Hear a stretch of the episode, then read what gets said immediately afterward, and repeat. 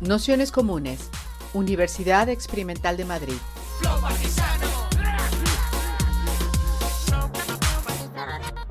Toda la información en nuestro canal de Telegram Nociones Comunes o en nuestra web traficantes.net barra formación.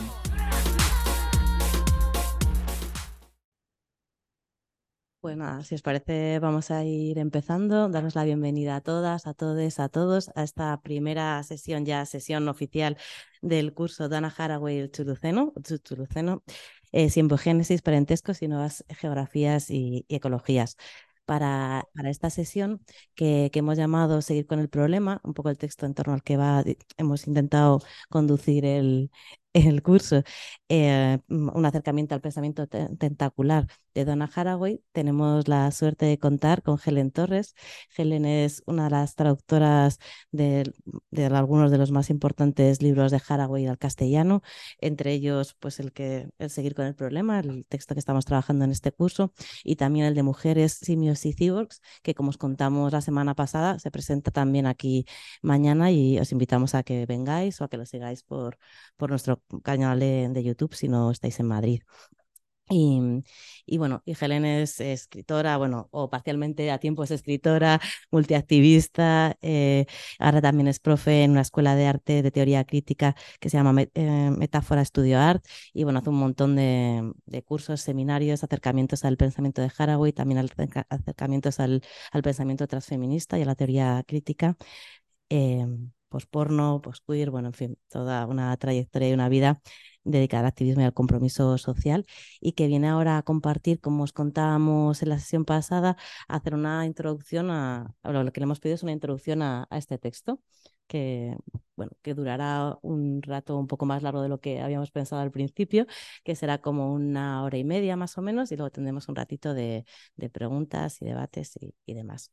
Así que nada, pues... pues muchísimas gracias, Salmo. Muchísimas gracias por la invitación, como siempre.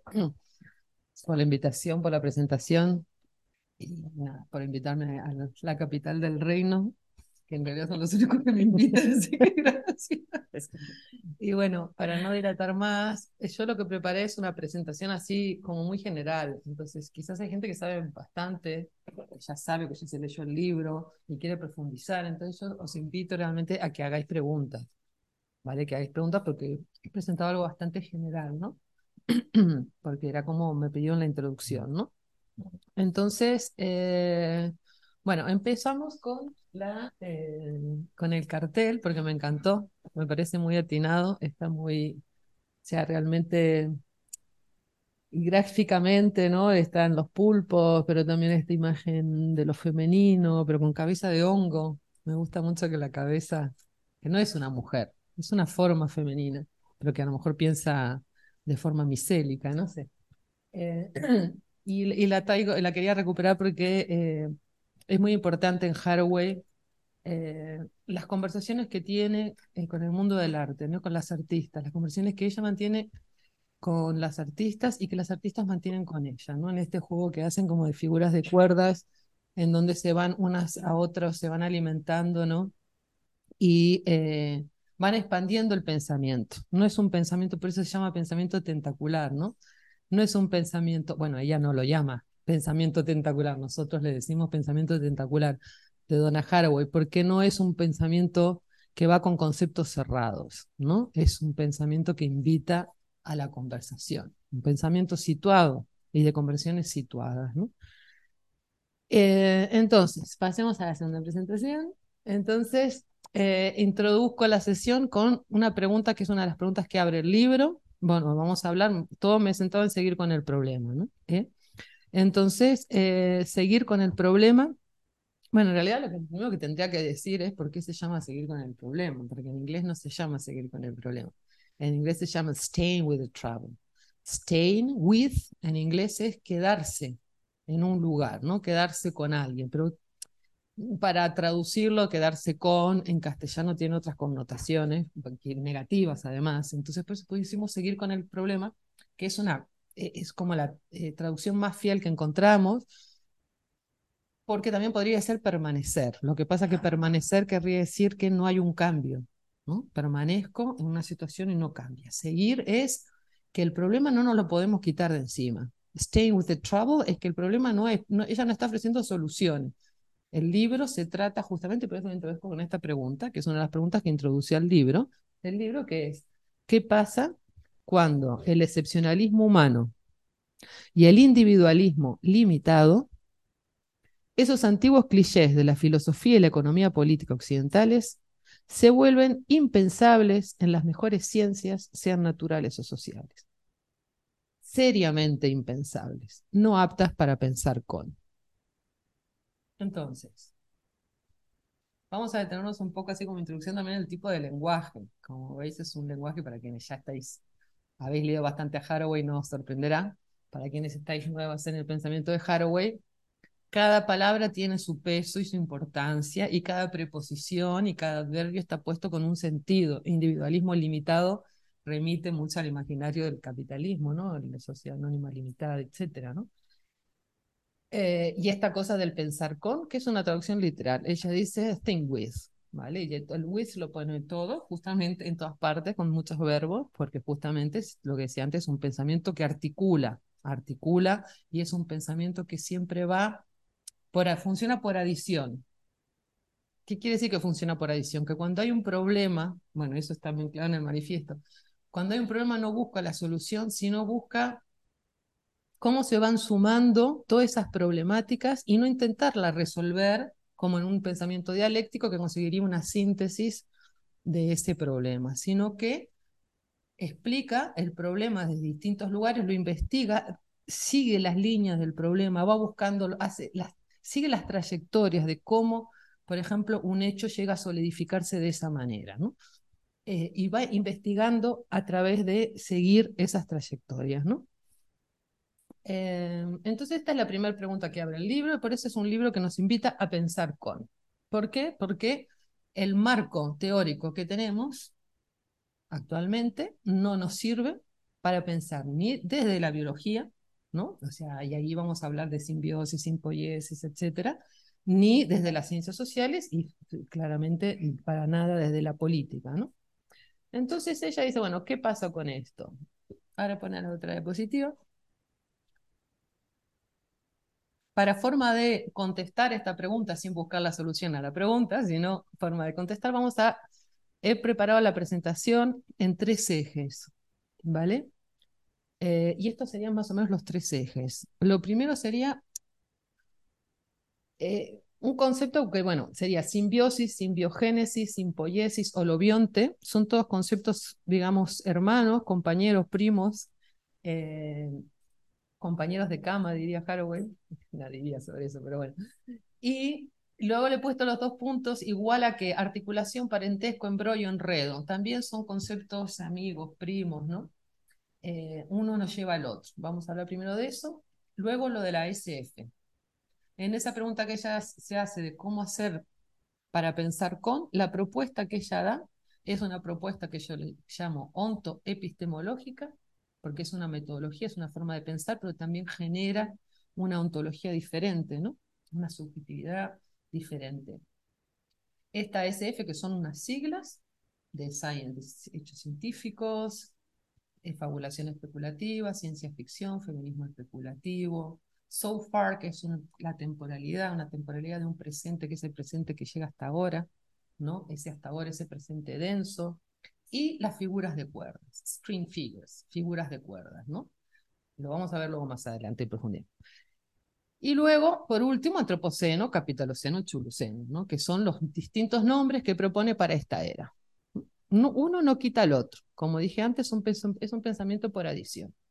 Luego, una cosa que nos dije es que no os presenté ningún dossier de lecturas ni nada, porque como no sabía lo que sabíais, para no ser redundante, ya tenéis el libro, entonces mi propuesta es que cuando vaya terminando la sesión, en el momento de las preguntas también, yo a partir de las preguntas, por eso les pido por favor que realmente pregunten, cuestionen, eh, hagan comentarios, también la gente que está online, para que yo sepa por dónde, qué proponerles, porque tengo mucho material, ¿no?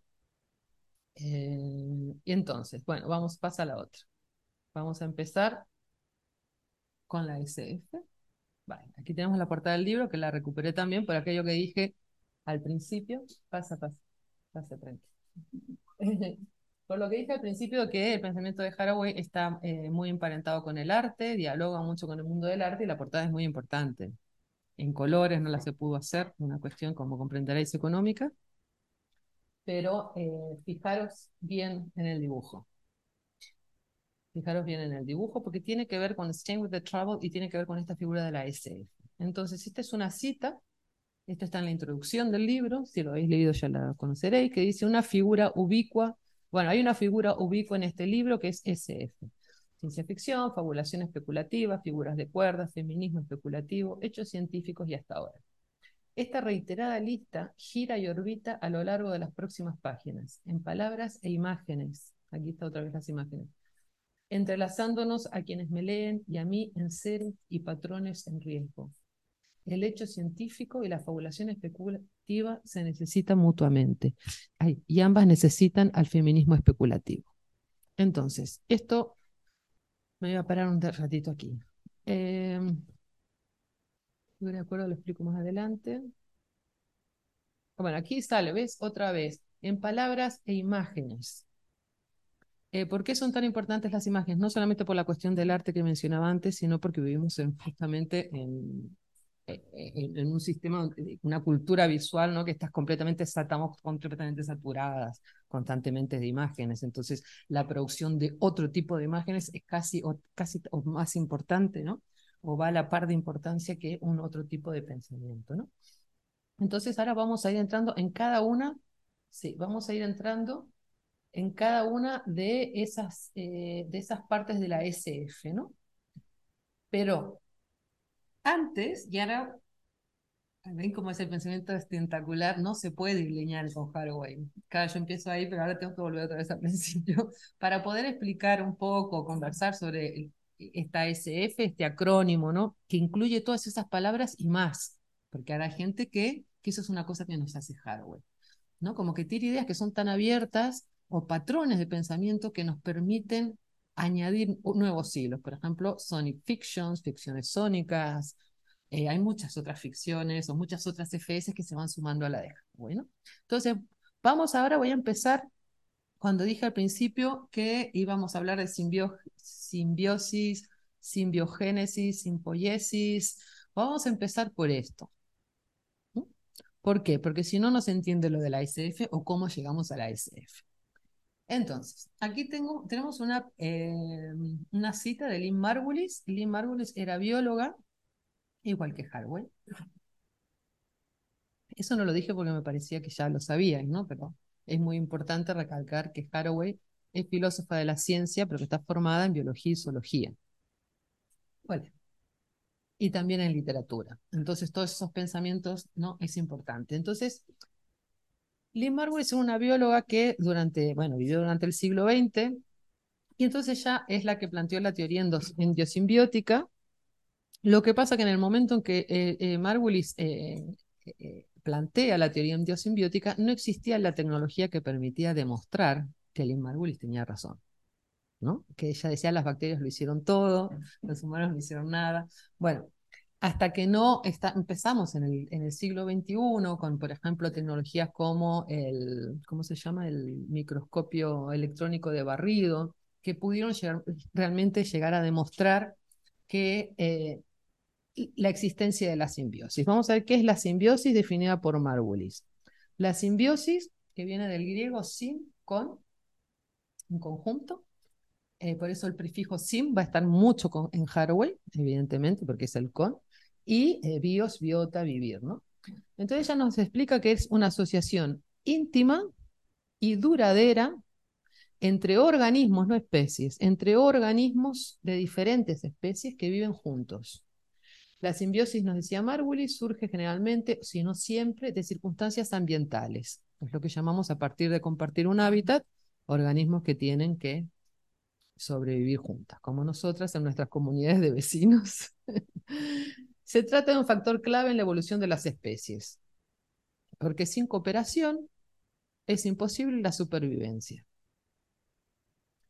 La evolución está orientada por fenómenos de cooperación, interacción y dependencia mutua entre organismos vivos. En todos los niveles de organización de los seres vivos solo sobreviven y persisten las asociaciones con ventajas e inconvenientes recíprocos y compartidos. Esta definición es fundamental para entender el pensamiento de Haraway y para entender cómo vivimos hoy. ¿No? O sea, además, eh, si pensáis en...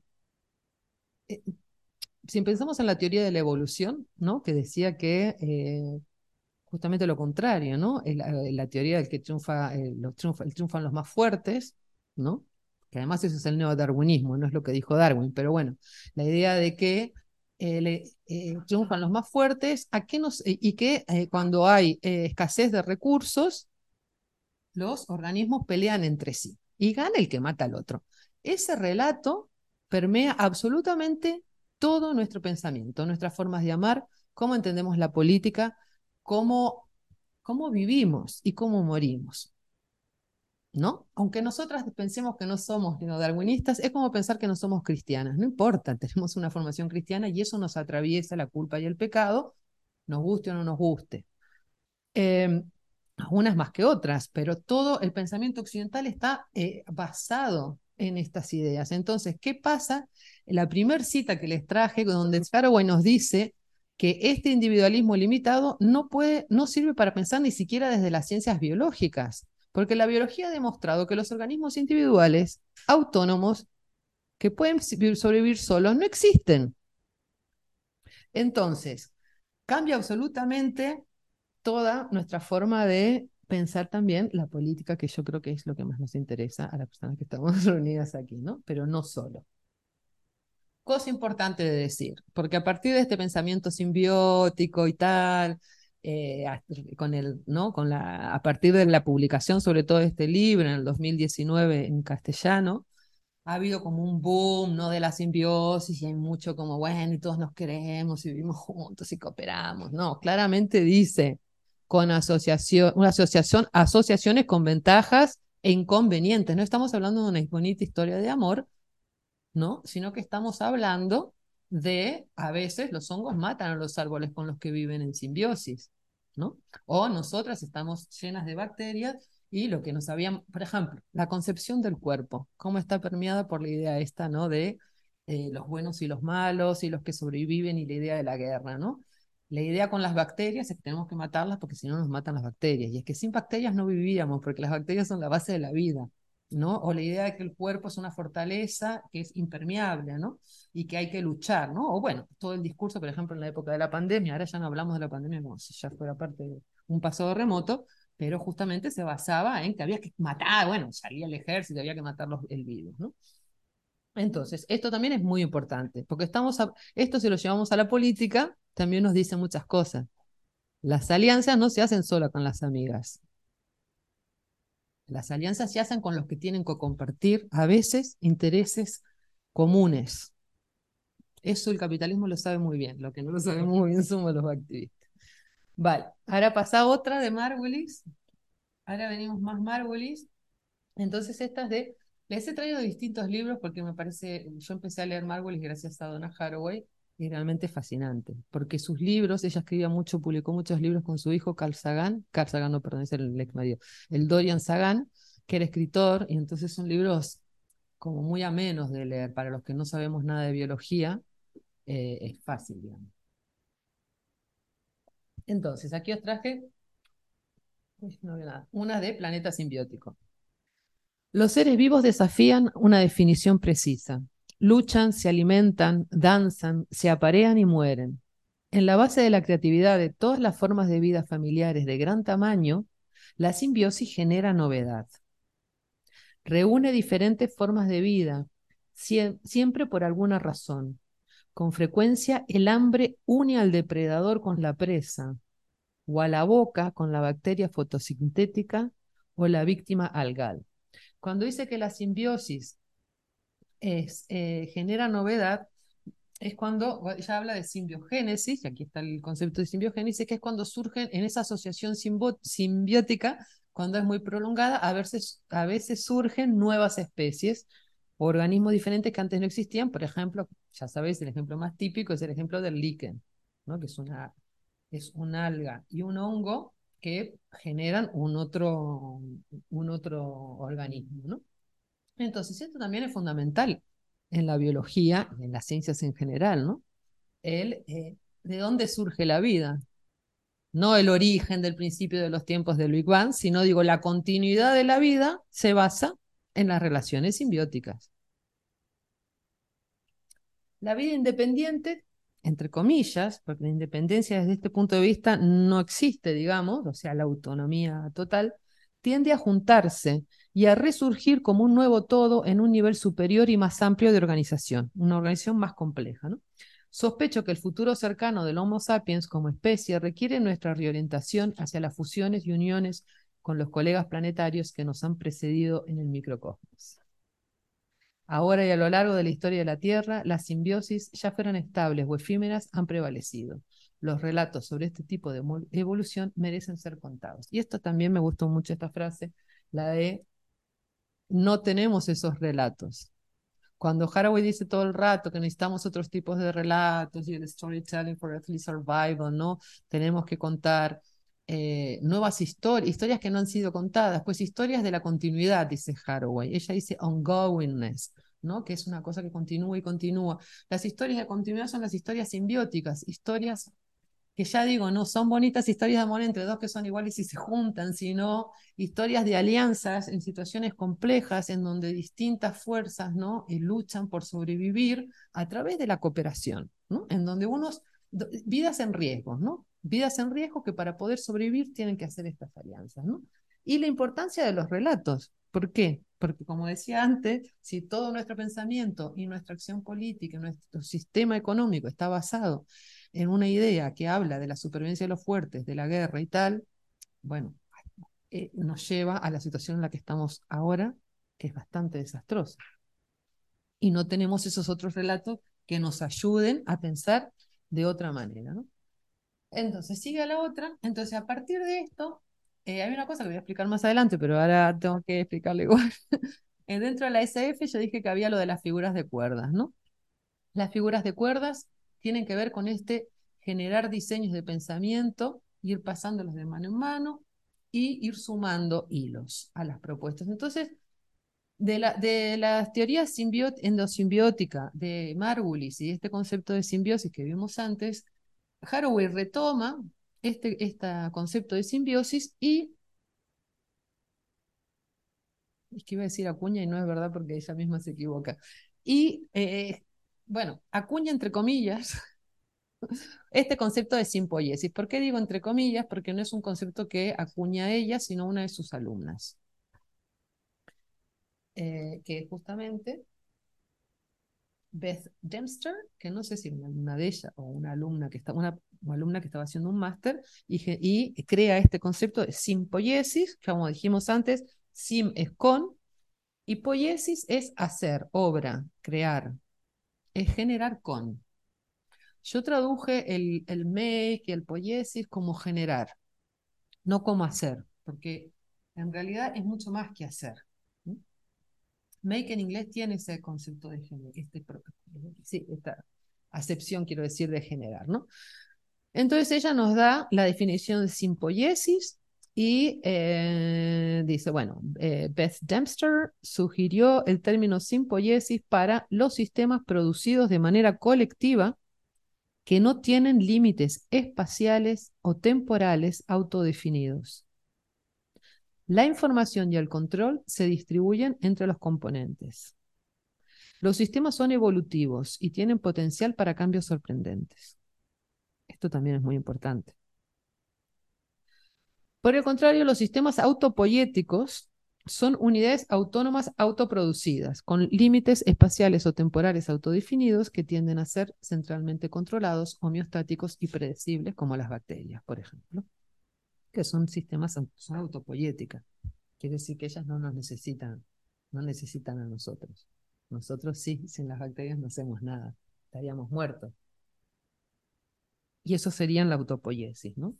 Además, ella acuña este término, perdón, no lo acuña, pero lo utiliza tanto, porque Margulis en realidad solo hablaba de autopoiesis. Entonces ella lo que hace es llevar el pensamiento de Margulis a esta conversación no más actual. Piensen que eh, estas otras ideas están escritas en los años 80 y ahora estamos hablando eh, 2016, ¿no? Simpoiesis, nos dice ella, es una palabra sencilla, significa generar con, nada se hace a sí mismo, nada es realmente autopoético o autoorganizado. Vale, entonces ahora vamos a ver para qué, para qué. ¿Hay gente aquí que sea de biología? ¿No? Bueno, no, fantástico, porque igual yo estoy explicando todo esto.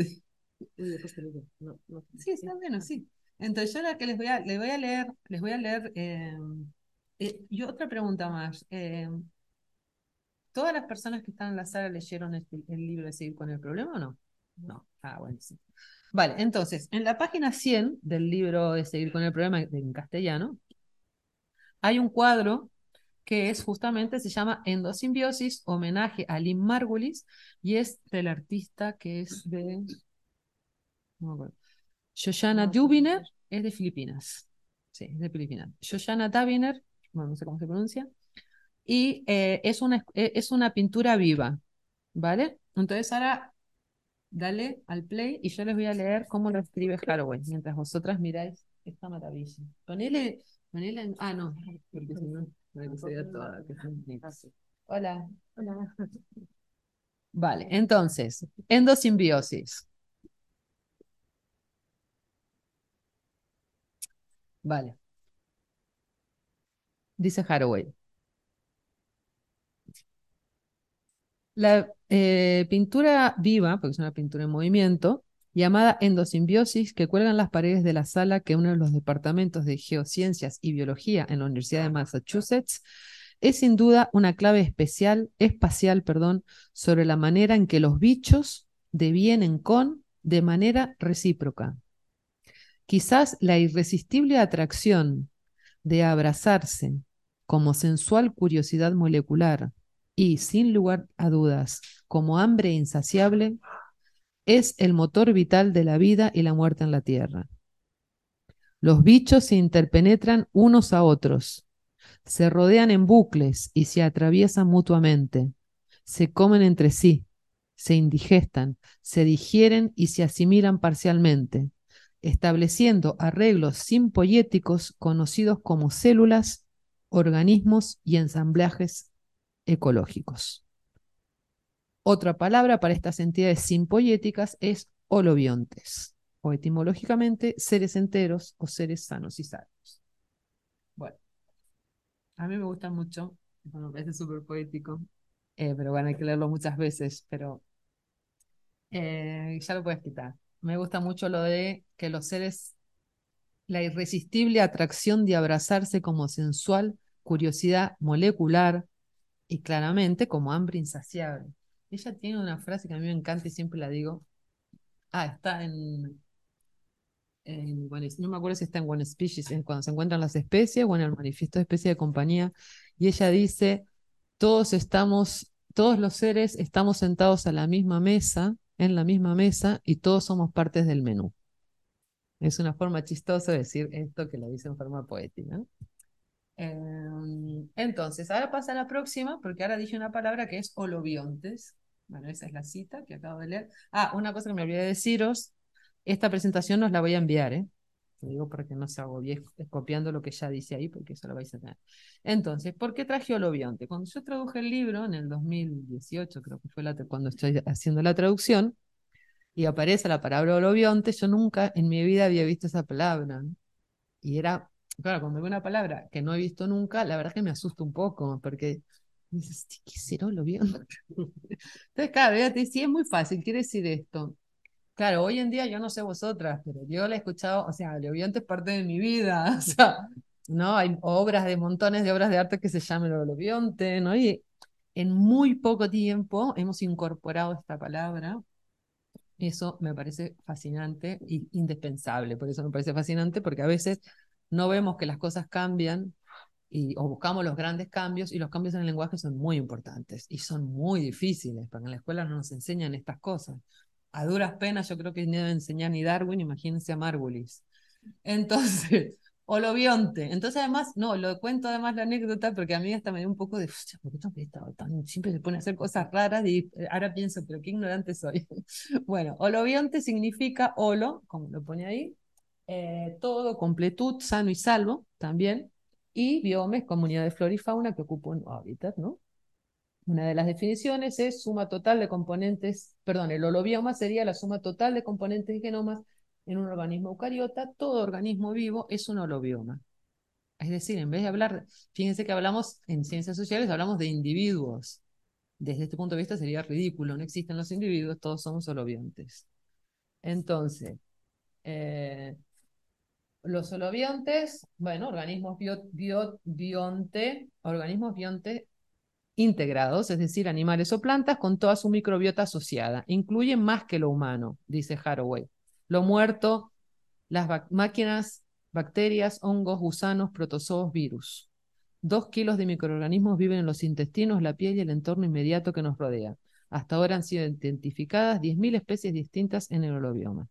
Esos somos los humanos. Entonces, ahora pasa a la próxima y cómo define Haraway holobionte. De la misma manera que Margulis, utilizo holobionte para nombrar ensamblajes simbióticos. En cualquier escala espacial o temporal, más similares a nudos de diversas relacionalidades intraactivas en sistemas dinámicos complejos que a entidades de una biología formada por unidades preexistentes delimitadas genes, células, organismos, en interacciones que solo pueden ser concebidas como competitivas o cooperativas. Paro aquí un momento, porque vale un montón de palabras que no conocéis.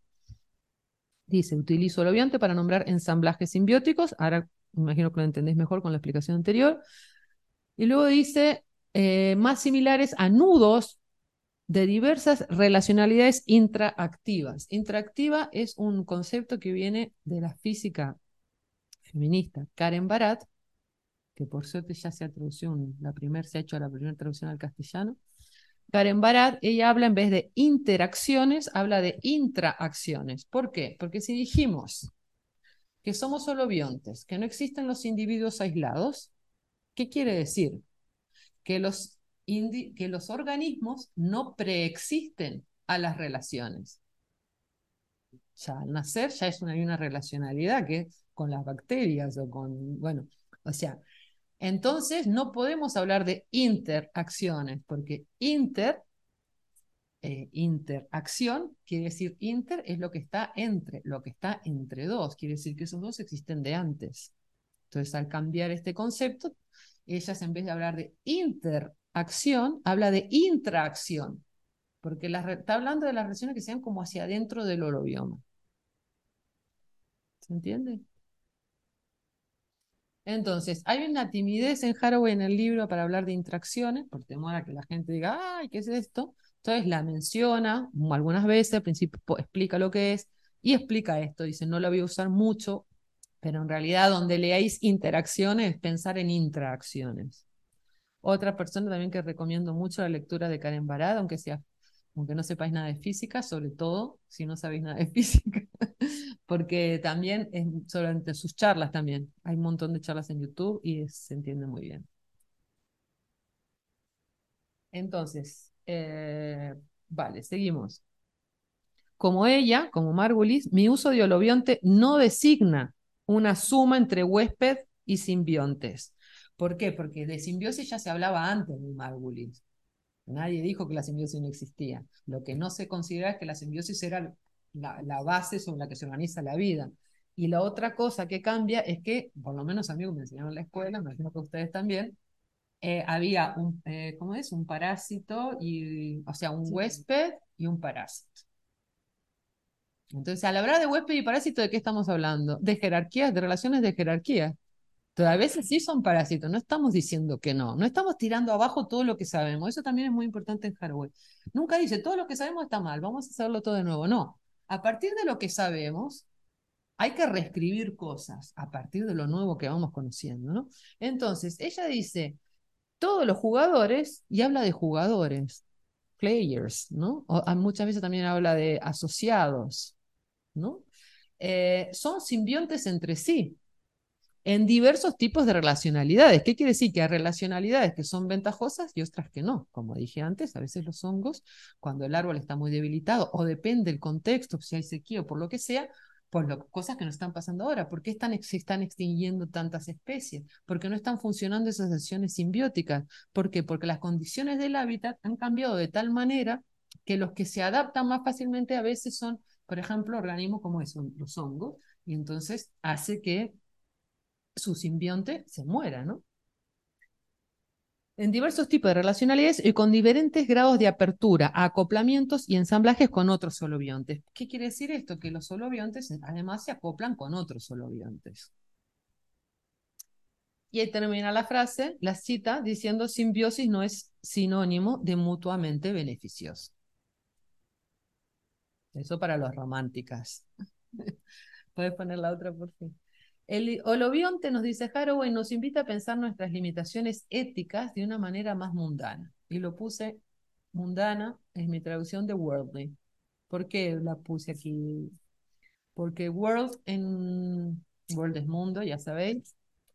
Ella utiliza mucho un concepto que es worldly, que yo puse, traduje como generación de mundos. Porque worldling es un concepto que utilizaba Heidegger y ella no lo utiliza como Heidegger. Entonces se lo dejaba igual, parecía que estaba diciendo lo mismo. Y se está hablando de que si todos los organismos viven asociados y somos todos holobiontes y tal, quiere decir que el mundo se genera de esa manera como digamos colectivamente o de manera conjunta, ¿no? Y eso es el worlding. El worlding es reformar, por ejemplo, hacer mundos entre todos, ¿no? Todos los que compartimos esa mesa, ¿no? El olivionte también nos invita a pensar en la responsabilidad. ¿Por qué? Porque, o sea, hay otros seres que nosotros ni siquiera quizás conocemos que dependen de nuestra existencia y de nuestras acciones. Y luego, ¿por qué también? Cuando pensamos en asociaciones, eh, cuando pensamos, por ejemplo, en especies que se extinguen, no pensamos en sus simbiontes. Por ejemplo, yo, vengo en, yo vivo en Cataluña, ¿no? En Cataluña extinguieron el lobo en 40 años. Hay muchas historias sobre la extinción del lobo pero yo nunca leí ninguna sobre qué pasó con todos los otros simbiontes. O sea, todos los que compartían hábitat, los simbiontes eran los que compartían hábitat con el lobo, y entonces, claro, ¿qué pasa? Hay una hiperpoblación de herbívoros terrible. Entonces, ahora tenemos un problema de jabalíes muy grande. Eso no pasa en Cataluña, eso está pasando en todas partes. En todo el mundo hay una hiperpoblación de herbívoros. Entonces, pensar en los compañeros simbiontes. Eso es lo que hace Haraway en su libro, en, su libro, en el último capítulo, que es el, relato de fabulación especulativa que hace sobre las comunidades del compost. Ella justamente hace este ejercicio de pensar en los simbiontes y genera una comunidad en donde eh, eh, cada ser tiene un animal simbionte ¿no? Entonces, ¿en qué consiste esa asociación? Que, tiene que, eh, que son especies que están en peligro de extinción, ¿no? Entonces, ¿cómo se ayudan? Por ejemplo, pensamos que cuando se extingue una especie hay un montón de saberes y prácticas que desaparecen. ¿no? Entonces, ¿cómo intentar aprender ¿no? esas otras eh, habilidades y esas otras formas de vivir y morir de sus, de sus compañeros simbiontes para que eso no se pierda? ¿no? Luego les traje una cita que no es de seguir con el problema, sino de una película de Dominic Koch, que es un documental en donde sale Mauricio Lazarato, Donna Haraway, ya no me acuerdo Bueno, y alguien más, que no me acuerdo quién era. se escuchan solo las voces y hay, imágenes y solo escuchamos las voces. Es muy bueno, lo que pasa es que no, no está online. Se llama Holobion Society. Y dice, en un momento ella dice, cambiar un concepto. Está hablando del holobionte, ¿no? Y todo, ah, porque se llama Holobion Society la película. Y ella dice, cambiar un concepto por otro no cambia nada. Es decir, cambiemos individuos por cyborg, no cambia nada. Cambiamos cyborg por holobionte, por cambiarlo, porque sí solo no va a cambiar nada. La hegemonía y la explotación también existen en el holobionte. Pero la revitalización, la regeneración, la reanimación de la resistencia en el holobioma es muy poderosa. Y fíjense, otra vez vuelvo al tema del lenguaje, el uso de los re. Hay mucho, en Haraway está todo el rato usando el re. ¿Por qué? Porque el re es volver a repetir lo mismo. Eso me encanta, porque los argentinos decimos todo el rato re, re, re, todo re, que te re, que te re. Porque es esa idea de la continuidad, la regeneración. No se genera de la nada, se genera a partir de lo que ya existe. Y es así como ella piensa, ¿no? Revitalización, regeneración. El holobionte viene a decirnos que nunca fuimos individuos, al menos desde un punto de vista biológico. Y otra cosa fundamental, que el holobionte cuestiona nuestras ideas de pureza. Ya no solo de la pureza de, como un concepto de raza, sino la pureza en general, ¿no? La pureza como que los humanos somos los reyes de la creación. O... Cuestiona completamente el excepcionalismo humano, básicamente. Entonces, acuérdense de la primera pregunta, que era, ¿cómo hacemos para pensar en medio del excepcionalismo humano que ya no nos sirve para pensar? El holobionte nos ayuda a pensar distinto. Lo que nos está diciendo es, a ver, no nos creamos que por decir holobionte y seguir pensando igual, pero cambiamos las palabras, eso no va a cambiar. Lo que tenemos que cambiar es todo el marco.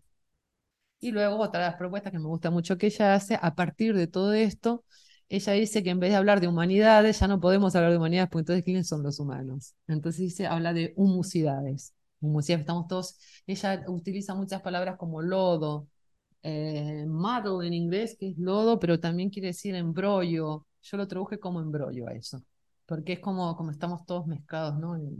revolcándonos en el mismo barro, como decía el tango. En el mismo lodo todos manoseados. vale, entonces, todo esto nos lleva a la cuestión de los parientes. No sé si acordáis, en la primer, cuando puse, a ver, espera, yo puse, la primera línea era simbiosis, simbiogénesis, simpoiesis o lobionte. Y luego teníamos, ah, sí, gracias. No te quería hacer pero sí. Así la gente lo tiene. Ahí está. Habíamos dicho simbiosis, simbiogénesis, simpoiesis o lobionte y ahora articulación, parentesco, embrollo, enredo. Porque al replantearnos todos estos conceptos, nos replantea las, las relaciones, ¿no? Entonces, vamos a, sigue, entonces vamos a ir a una cuestión fundamental en este libro y en toda la cuestión del chuluceno o costuluceno es el tema del parentesco. Los parientes y el parentesco. Es la famosa frase que tanto resquemor ha generado de making not babies. Generemos parientes, no bebés. Pariente. ¿Dónde estás, pariente? Aquí, pariente. Bueno, Pariente es una pariente. Otra vez, perdón, eh, que interrumpe todo el rato. Pariente y luego pongo entre comillas en inglés. Esto fue una pesadilla, porque claro, kin quiere decir muchas cosas en inglés. Y claro, hay que poner pariente, pariente.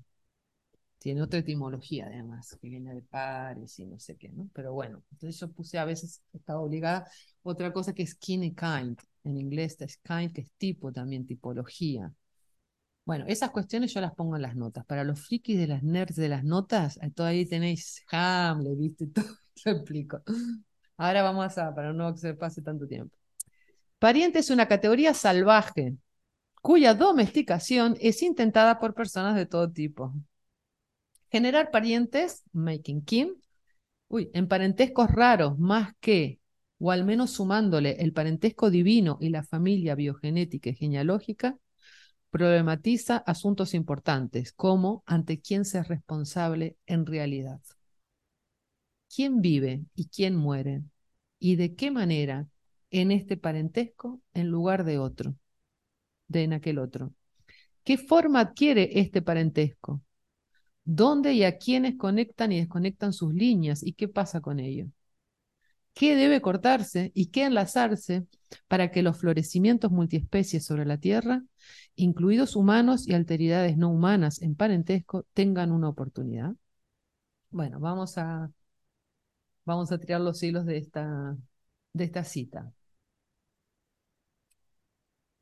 Generar parientes en parentescos raros. Esos son Otkins. Parentescos raros, tradujo yo, parentescos extraños, parentescos queer, me hubiera gustado poner, pero ya era una desviación del texto, pero en realidad un poco sí es lo que está diciendo.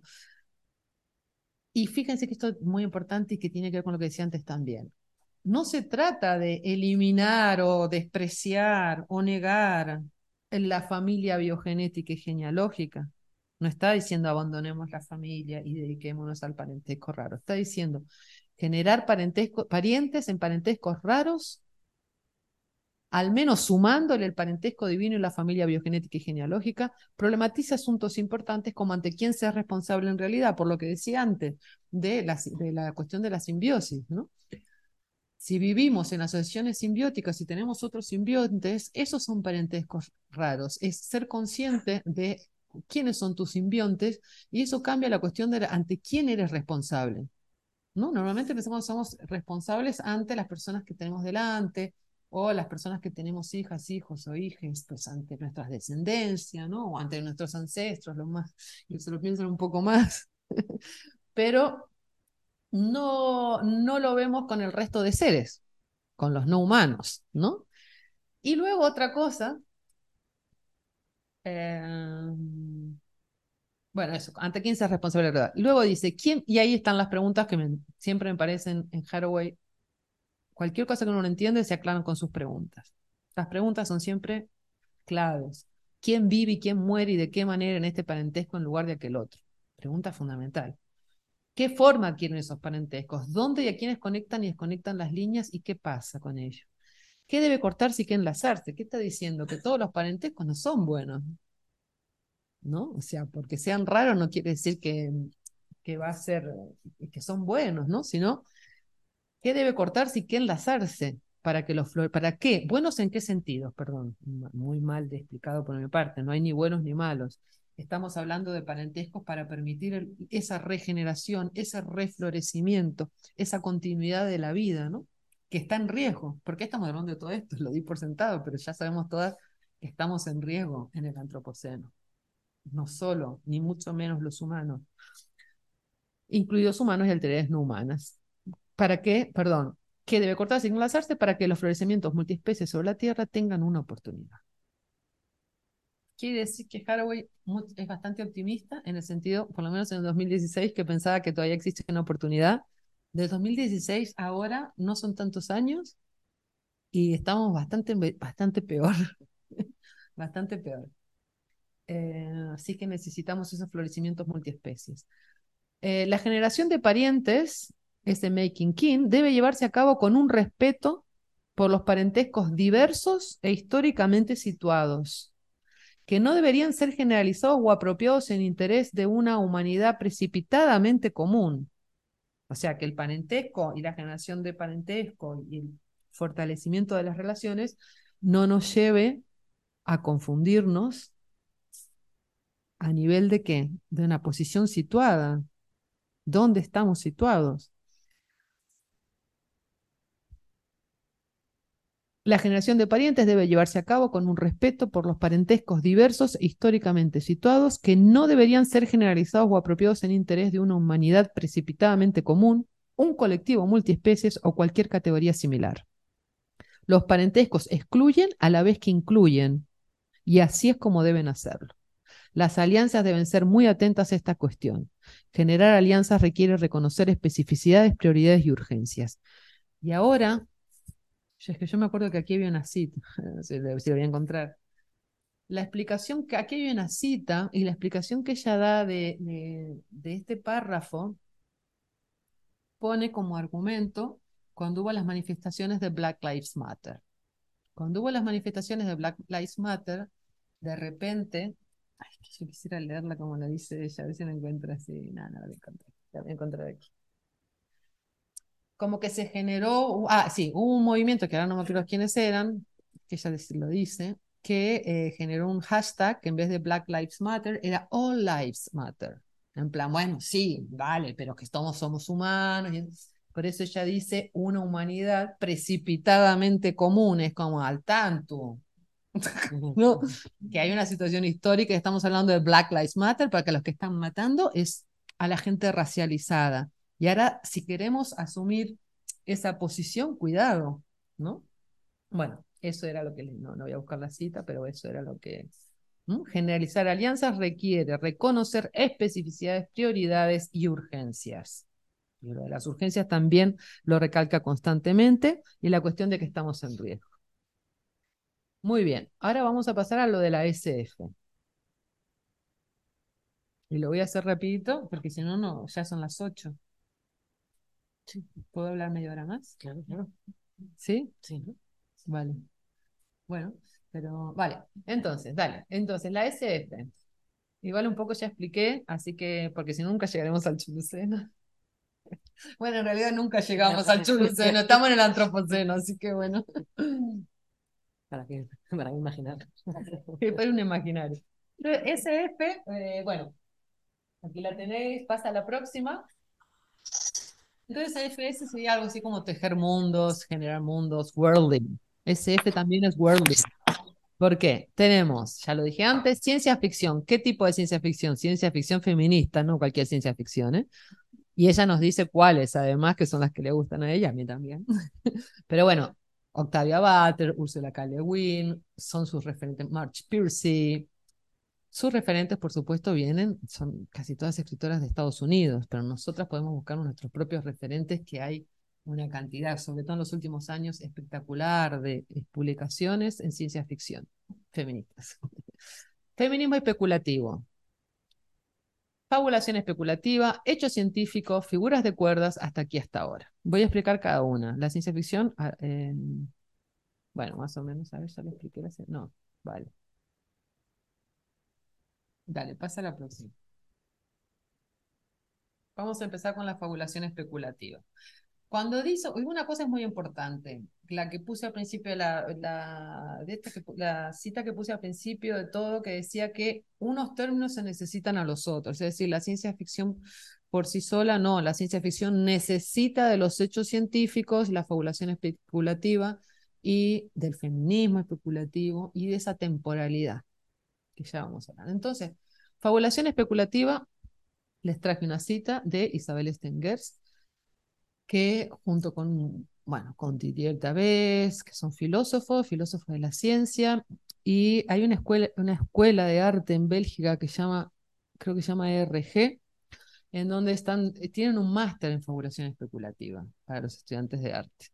Entonces, están publicando muchísimo y trabajando mucho, y como ya sabéis, por ejemplo, dentro de, ese movimiento también está Vincent Depré, que afortunadamente ya se ha empezado a publicar en España, publicaron las de Consoni, eh, la autobiografía del pulpo, que son relatos de fabulación especulativa basados en hechos científicos. Entonces, especulan. La idea, para no leerles toda la cita, la idea de la fabulación especulativa no es simplemente imaginar otros futuros o realidades alternativas, en cualquier tipo de temporalidad, sino que la idea es cómo hacer de unos posibles, intentar llevarlos a lo probable. Esa es la idea de la fabulación especulativa que plantea esta escuela, ¿no? Entonces, yo se los traduje del francés, un poco así más o menos, y dice, ah, otra cosa importante, ellos tienen un libro para quien lea en francés, eh, se los recomiendo mucho, que se llama gestos especulativos. Y eso ya nos dice mucho de qué tipo de especulación están hablando. Hay que tener cuidado con esto porque, claro, la especulación es una palabra que significa también muchas cosas y también tiene su connotación negativa, ¿no? Entonces ellos hablan de una materialidad de esa especulación, que eso es lo que nos interesa, generar un cambio. O sea, hay una cuestión que es la cuestión del sueño y del deseo, si no hay un espacio para la utopía y nos imaginamos otro mundo distinto, no vamos a poder hacer nada, pero además de imaginarlo, hay que hacer una acción para llevar a esa posibilidad a una cuestión probable, y esos son los gestos. Y esos gestos son acciones materiales con consecuencias. El libro se llama Gestos especulativos y, eh, bueno, Isabel Stengers y Debes sostienen que la actualidad del término especulación se debe a una crisis generalizada de los modos de pensar que obtienen su autoridad y una referencia al progreso, la racionalidad, la universalidad. Es un poco, también me recuerda a la primera cita con la que em, empezamos la sesión, que era cómo hacemos para pensar desde aquí, ¿no? Desde este lugar de, del excepcionalismo humano. Estas categorías del pensamiento moderno no pueden ser sustituidas por nuevas categorías igual de universales o generales. La propuesta de hablar de gestos especulativos es un intento de poner el pensamiento bajo el signo de un compromiso por y para un posible que trata de activarse, de ser perceptible en el presente.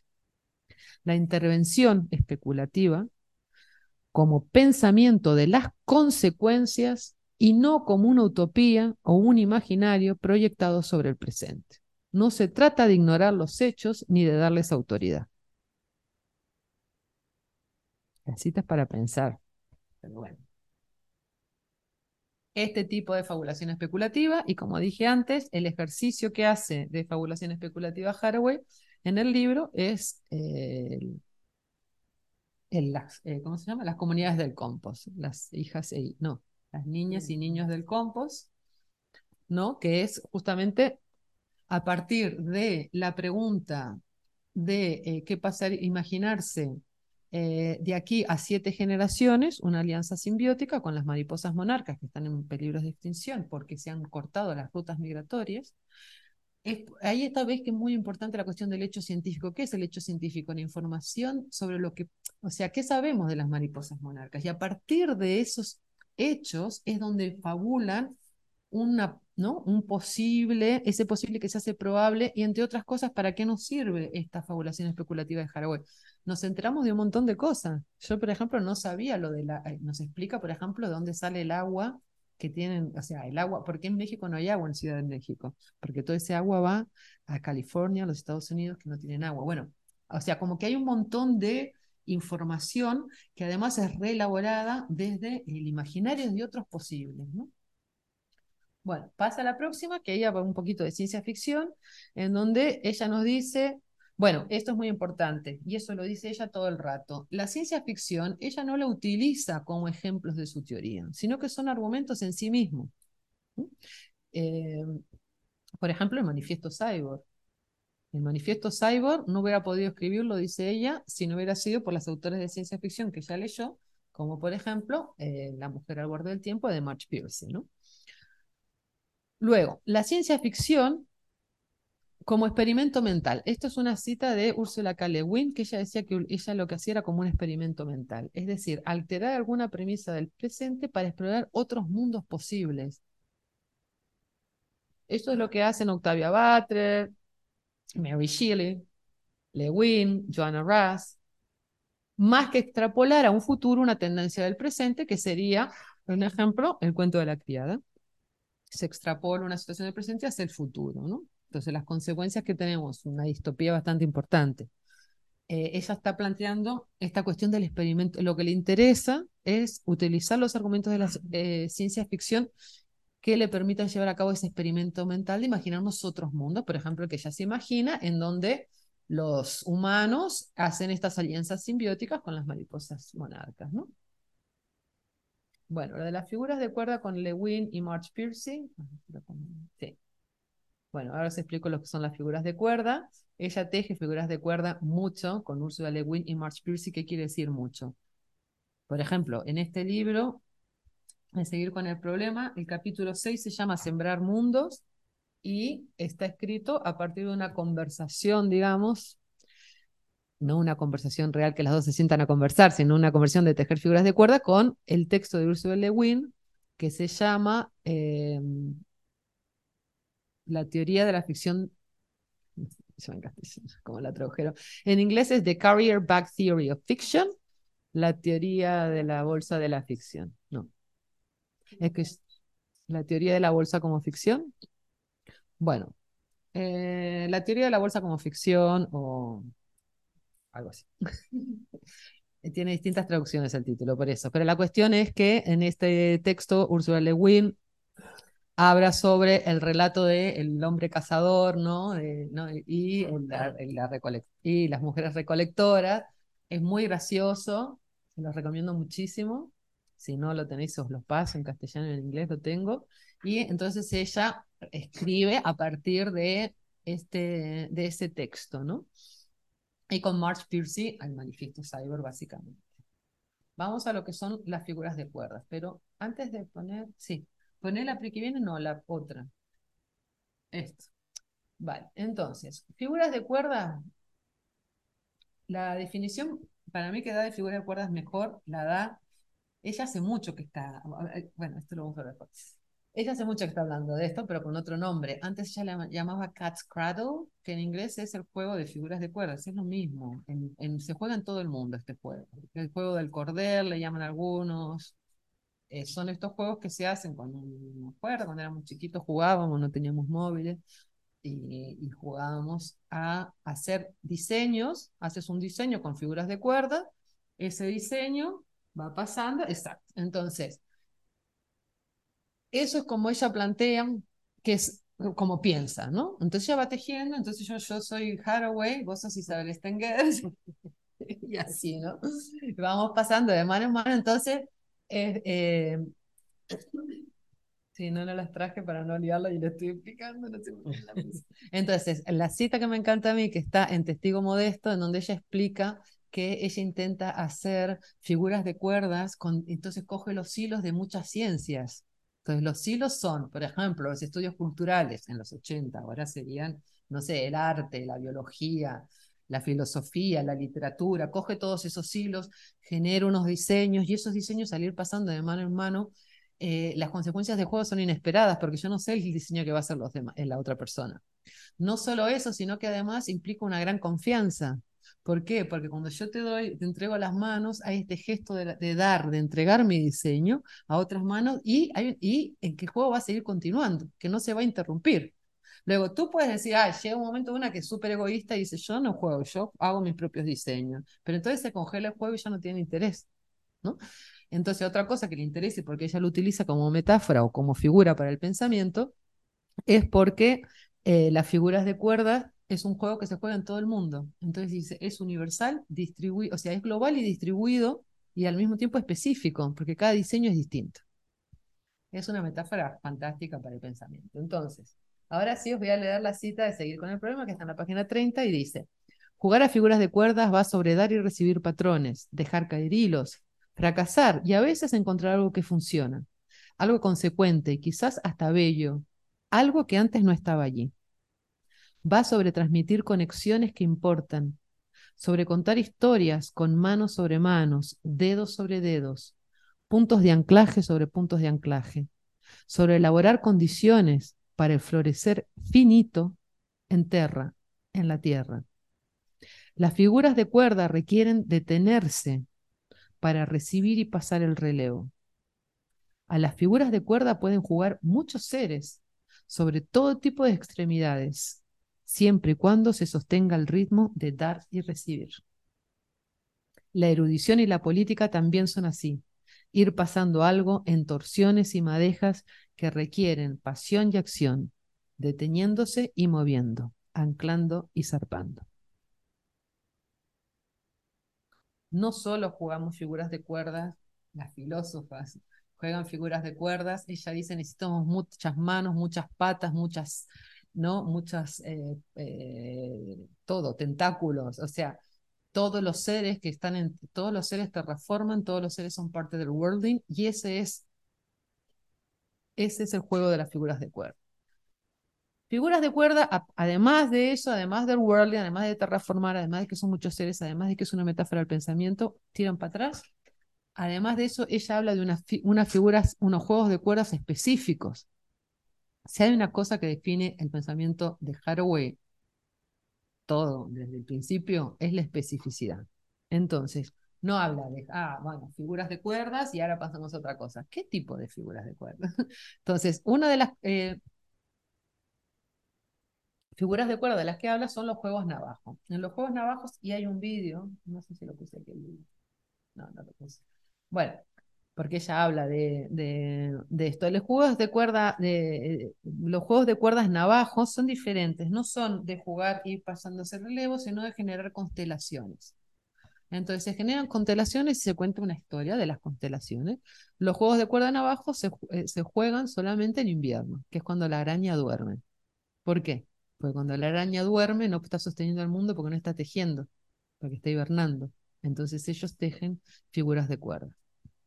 Entonces, los juegos de figuras de cuerda son una forma de tejido continuo, prácticas para contar historias de las constelaciones, del surgimiento del pueblo, del diné. El diné es el pueblo navajo. Estas figuras de cuerda son a la vez prácticas de hacer y de pensar.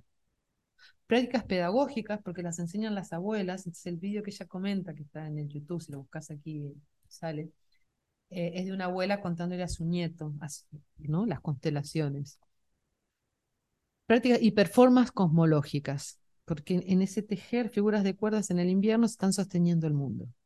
Algunos pensadores navajos describen al juego de cuerdas como un tipo de diseño para restaurar Josó, una palabra traducida de manera imperfecta al inglés como armonía, belleza, orden y relaciones correctas del mundo. O sea, lo que están haciendo al tejer figuras de cuerda es mantener esas relaciones correctas, digamos, mantener el oso, incluyendo relaciones correctas entre humanos y inhumanos.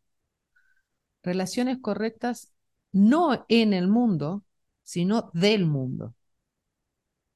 Esa diferencia crucial en las preposiciones es lo que me llevó a tejer figuras de cuerdas navajo, Naatlo, en la red de hacer mundos SF. Los mundos de SF no son contenedores, sino diseños, riesgosos cohaceres, fabulaciones especulativas. Vale, tira la otra más y la otra. Vale. O me voy al antropoceno. Bueno, no. Basta, basta, basta. Vamos. Soy demasiado exhaustivo. Bueno, lo que es importante es, es así. SF pasa a ser una figura para la regeneración de la vida en Extuluceno, una práctica y un proceso, un devenir con otras especies de maneras inesperadas, porque todos tejemos figuras de cuerdas entre todos.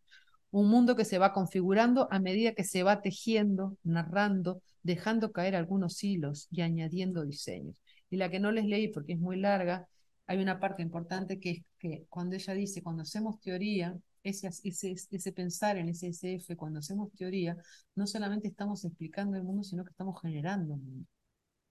Por eso está importante pensar. Por eso SF, también por eso, es una figura para la regeneración en el Chulce. Vale, vamos, a, vamos al antropoceno. En la antropoceno, esto ya eh, eh, eh, los quedáis vosotros, no se lo voy a explicar. Ella empieza a hablar del antropoceno, ya sabéis lo que es el antropoceno. Eh, el antropoceno es el nombre de nuestra era. A Haraway no está de acuerdo con el, lo llamemos antropoceno, entre otras cosas que dice las fechas están mal. O sea, y eh, no es a partir del 45. ¿no? Luego, eh, hay otra cosa importante, es que no todos los humanos somos responsables. Hablar de antropoceno representa que estábamos todos en la misma jerarquía de responsabilidades en relación a eh, el desastre que estamos viviendo. Y la tercera cosa por la que tampoco está de acuerdo es porque tampoco nos permite una regeneración y quedarnos ahí, ¿no? Porque es como seguimos en el mismo pensamiento, seguimos en el excepcionalismo humano, ¿no? Y además que no se habla, por ejemplo, si se empieza a hablar del antropoceno a partir del siglo XX, más o menos, o a partir de la revolución industrial, dicen algunos otros autores, ¿qué pasa? Que toda la cuestión del colonialismo, todas las redes comerciales del azúcar, del algodón, de la trata de esclavos, todo eso queda fuera de la ecuación. O sea, el colonialismo, casualidad, en el antropoceno no tiene nada que ver. Entonces ya dice, no, Luego hay otras autoras con las que ella sí teje muchas figuras de cuerdas, como Anna Tsing, antropóloga, que es la que escribió el libro, entre otros, el, La Z del fin del mundo. Y ella sí que utiliza el antropoceno, como toda una serie, serie de autores. En el Feral Atlas también les recomiendo mucho que visiten el Feral Atlas. Y entonces ella, aquí les dejo el link, ellas dicen que utilizan el antropoceno porque es el nombre que, lo mismo ella, que también lo utiliza porque es la palabra aceptada, ¿no? Y lo que se dedican a investigar son, Ana Singh y su equipo, digamos, son los efectos no deseados del antropoceno. Entonces le daba toda una vuelta. Al pensar en los efectos no deseados, estoy saliéndome de la narrativa del progreso, porque el antropoceno es la narrativa del progreso. Y también hay una cuestión muy importante con la cuestión de la temporalidad.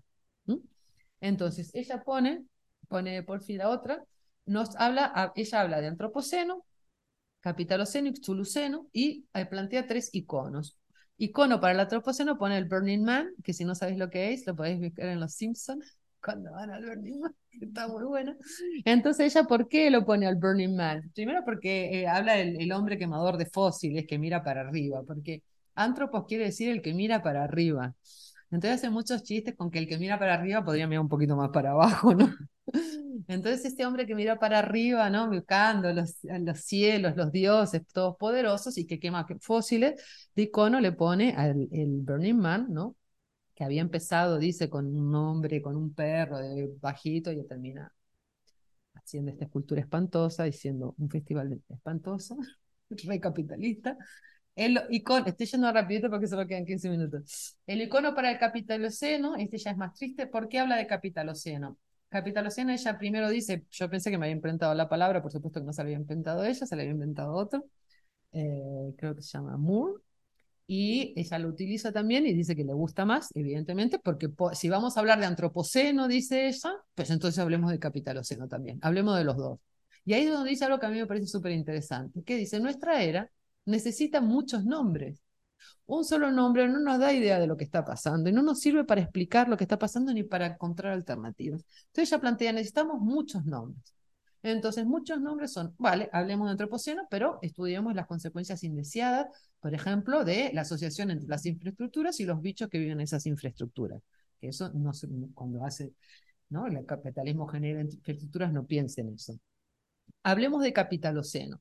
Como icono pone el deshielo de los, deshielo de los hielos marinos perpetuos en el paso del noreste. Le puse esta foto de Olafur Eliasson, que es, yo fui a la Expo este y me impresionó un montón. Es un proyecto que hace durante 10 años de sacar, o 20 años, no me acuerdo, de sacar fotos del mismo lugar y ves el cambio entre los 20 años y realmente es espantoso. Eh, la próxima foto que les pongo es de Chernóbil, con una frase de Pablo de, Soto que a mí me encanta, porque él hace su tesis doctoral sobre, eh, bueno, justamente sobre el antropoceno y tal, y él dice, le llama una guerra sin enemigos, en la que las víctimas lo son del futuro debido a la persistente contaminación, la transmisión hereditaria y las deformaciones genéticas. Hay víctimas de Chernóbil que aún no han nacido. me interesó mucho, me gusta mucho esta cita porque nos habla de esta cuestión de la temporalidad que les decía. ¿Cuál es la temporalidad del antropoceno? Miramos, vamos hacia adelante, el progreso, y va, que tenemos prisa y atropellamos todo y lo que queda atrás, como decía también Walter Benjamin, vamos dejando una pila de cadáveres atrás, ¿no? Eh, ah, fíjense cómo cambia, al hablar de capitaloceno, cómo nos cambia, por ejemplo, bueno, hablemos de Chernóbil y la cuestión de la temporalidad. O sea, las víctimas de una guerra, una guerra sin enemigos, es buenísima esta frase, cuyas víctimas son del futuro porque aún no han nacido. Eh, y, luego bueno, y ahora vamos a plantar el choluceno. Entonces ya dice que todas estas no nos sirven, pero que las tenemos que usar a todas y más, las que salgan. También habla de plantacionos, plantacionoceno, que a mí me gusta bastante más, justamente porque hace hincapié en esta cuestión de la plantación, es la base, la plantación surge con la colonización y es la base del capitalismo, o como estructura, como organización, ¿no? Pero entonces ella le agrega, y ahí vienen, fíjense, acuérdense otra vez de la SF, la importancia, sí, hechos científicos, ciencia ficción y la fabulación especulativa. Entonces ella hace esta fabulación especulativa de el chuluceno. Vamos a ver de dónde viene el chuluceno. El chuluceno tiene, su etimología tiene dos. ¿Cuál era que me dijo que venía primero? Claro. Ok, perdón, está mal esta. Poné la próxima. Ahí. Porque tiene dos etimologías. Una vino primero que la otra en su cabeza, digamos. Eh, Cthulhu son, es eh, la palabra, bueno, son las divinidades griegas, las divinidades, tectónicas eran las divinidades telúricas, las que vivían debajo de la tierra. Acuérdense lo que el hombre que mira para arriba y ella le dice mira para abajo. ¿no? Entonces, ella habla de los seres chulucenos, que son los seres que están debajo de la tierra, el fósil, el carbón, el fuego, y que nos lleva a esta imaginación de Gaia, ¿no? Gaia como un ente que con capacidad, esto no lo, dice Isabel Stengers, con capacidad de exterminarnos. Gaia como un ente vivo con capacidad de exterminarnos y esas fuerzas chulucenas, ella se inspira en estas fuerzas telúricas, ¿no? Que son las contrarias a los dioses del Olímpicos, de donde viene toda esta mitología. Entonces está haciendo una reescritura de la mitología, una reescritura de la historia de los orígenes. Entonces ponela de atrás. Y la otra etimología es que ella después de eso, de, claro, esta palabra eh, chulu, además de los mitos del chulo que todos conocemos, que son de Edgar Allan Poe, que ella dice no tiene absolutamente nada que ver con Edgar Allan Poe, lo que ella está hablando. Edgar Allan Poe también se inspira en las figuras, en los dioses eh, tónicos griegos. La otra etimología, esa palabra tónic está en muchas partes, por supuesto, y entre otras, eh, amantes de la biología, sabréis que siempre se ponen los nombres, ¿no? De cuando un investigador encuentra, descubre una especie que no conocíamos, la clasifica y le pone un nombre. En este caso tenemos una araña que se llama Pimoa Chulu. Pimoa, eh, a ver si lo explica ella, sí. Eh, perdón. No, no lo explica. Entonces, Pimoa es porque esta es, una araña que vive en los bosques de, de secuoyas que es eh, donde ella vive, no en las secuoyas, sino en California. Entonces, en estos bosques cerca de donde ella vive, de secuoyas, viven estas arañas y Pimoa son eh, eh, los aborígenes, digamos, los indígenas, en el sentido indígena de, nativos de esas tierras, y Cthulhu es el nombre, eh, el apellido científico de la araña, ¿no? Entonces ya le cambia también la grafía, fijaros, esto es muy importante, cambia la grafía y le agrega una H, adelante, bueno, saca la H que viene después de la L y se la pone después de la C. Y hace este cambio de grafía para inventarse esta palabra nueva. ¿Por qué tenemos estas dos etimologías del Cthulhuceno? Porque una viene de la mitología y nos dice, sí, está bien que tomemos las cosas de la mitología porque reescribimos la historia de los orígenes, pero también, ¿qué pasa? Necesitamos la especificidad. Y nos dice, nadie vive en todas partes, todo el mundo vive en un lugar. Nada está conectado a todo, todo está conectado a algo. Esta araña está en su lugar, tiene un lugar. Sin embargo, lleva el nombre de intrigantes viajes a otros lugares. Esta araña me ayudará con los retornos, con las raíces y las rutas. Haciendo un pequeño cambio en la ortografía taxonómica del biólogo de, Tulu a Chulu, con el recién acuñado nombre Pimoa Chulú, propongo un nombre para otro lugar y otro tiempo, que fue, aún es y podría llegar a ser, el Chuluceno. Recuerdo que tentáculo viene del latín tentaculum, que significa antena, y de tentare, sentir, intentar. Sé que mi araña de largas patas tiene aliados bien armados. Una miríada de tentáculos será necesaria para contar la historia del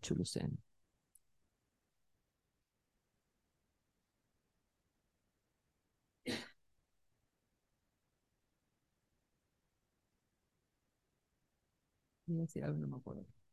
Vale, entonces, eh, una última cosita que es la de la medusa. Entonces, de la misma manera que teníamos otros iconos como el Burning Man y el deshielo de los hielos perpetuos, ella propone como figura del chuluceno a la medusa. ¿Por qué? A eso no me va a dar tiempo para explicarlo ni loca, pero bueno, la medusa, ¿sabéis quién es? Bueno, la medusa aparte de ser... Con el próximo. Medusa tenemos, por ejemplo, se llaman a las gorgoñas o abanicos de mar. Es decir, medusa es un animal. A Harvey le encanta usar palabras que significan muchas cosas y utiliza todos los significados de esa palabra. Entonces, medusa es, ¿no? Este animal, pero también sabéis que medusa era la, eran las gorgonas. Los mitos griegos teníamos las tres gorgonas, que si las mirabas a la cara te quedas petrificado, ¿no? Y había una de las tres gorgonas, solo una que era mortal, y esa era la medusa, ¿no? Entonces también esto es muy interesante porque ella nos explica la historia de, este mito y resulta que descubrimos que en realidad la medusa no era de los griegos. Como ya sabemos, los griegos también se apropiaban de otras mitologías y las iban transformando. Entonces nos hace todo el recorrido de dónde viene la medusa y por qué nos interesa en el chuluceno. Entonces, ahora tira para arriba. Una galla desplegada está mejor situada en el chuluceno, una temporalidad en curso que resiste la figuración y la datación, reclamando una miríada de nombres. Necesitamos otra figura, mil nombres de algo más, para salir con fuerza del antropoceno hacia otra historia lo suficientemente grande. Picada por la delgada Pimoaxulú en los bosques de secuoya de California, quiero proponer a la serpenteada medusa y a las diversas e inacabadas configuraciones de mundos de sus antepasados, asociados y descendientes. Veis aquí al final de la cita, se ve lo que os decía, que las medusas tenían cabellos de serpientes. Aquí todo lo tentacular, las patas, la Chimoa también tiene las patas largas. Todo eso le sirve para jugar figuras de cuerdas. Entonces tenemos las patas largas de la medusa, tenemos las serpientes que petrifican a los humanos, y además esa, medusa tiene, ¿ves? Los tiene antepasados, ¿no? Asociados y descendientes. Hay una cuestión muy importante, y con esto ya termino. No termino, pero voy a dejar de hablar. Ah, sí, ponla, ponla, ponla la de esa temporalidad, porque eso es súper importante. Y que ya en las citas estas, ya la venía diciendo, ella cuando habla del chuluceno dice un tiempo que ha sido, es y todavía puede llegar a ser. Habla de esa temporalidad. Otra forma de nombrarlo también es este so far, que es hasta aquí, o sea, todo lo que pasó hasta que llegamos aquí. Entonces, esta temporalidad del Chuluceno no es la temporalidad del Antropoceno. La temporalidad del Antropoceno es donde el pasado está detrás, no lo vemos, no nos importa, pasamos de todo. El presente es tan efímero, las noticias, ¿no? La cuestión de la noticia, eh, y la información, ¿no? no el cuento, no el relato que requiere tiempo. Y luego el futuro es hacia donde vamos desesperadamente. La, la temporalidad del chuluceno es una temporalidad que sería inversa, está mirando hacia atrás en el sentido, bueno, como, casi todas las cosmogonías indígenas, ¿no? Mirando hacia atrás, porque hacia atrás es lo que conocemos, o sea, el, el futuro está atrás, porque es lo que, lo, perdón, el futuro está atrás si, nos damos, si nosotros miramos hacia atrás, vemos cómo se han solidificado unos hechos y no otros, nos dice Haraway. Luego nos dice, lo que ha sido lo que es y lo que puede llegar a ser son temporalidades que se superponen unas a otras. Y aquí es muy importante Karen Barat. Karen Barat nos cuenta que los físicos al medir el tiempo, crean el tiempo. Cuando medimos el tiempo, no se lo voy a explicar, además eso es física cuántica, pero bueno, cuando medimos el tiempo, creamos el tiempo. Entonces, la cuestión de la temporalidad es fundamental. Si cuando estamos hablando de responsabilidades y estamos hablando de ante quién somos responsables, tenemos que mirar hacia atrás también. Tenemos que mirar hacia lo que hemos hecho o cómo hemos llegado hasta aquí. Entonces, la temporalidad del chuluceno, ella lo llama, bueno, ella le llama thick present. Thick es espeso, grumoso, denso. Yo traduje denso porque me parecía que era la que, bueno, me parecía no, englobaba un poco todas las otras acepciones. Ella habla de bumpy, bumpy sería eh, grumoso. Es un Entonces, la temporalidad del chuluceno es un presente. Ese so far en inglés es el presente perfecto. Es un presente en donde el pasado y el futuro se superponen unos a otros.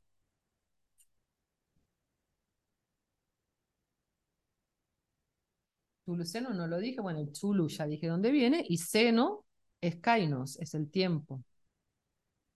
Kainos significa presente, significa ahora, significa ya. Un tiempo de comienzos, un tiempo para la continuidad, para la frescura. Nada en kainos debe significar pasados, presentes o futuros convencionales. No hay nada en los tiempos de comienzos que insiste en eliminar completamente lo que ha venido antes, antes ni ciertamente lo que viene después. Kainos puede estar lleno de herencias, de memorias y también de llegadas, de criar y nutrir lo que aún puede llegar a ser.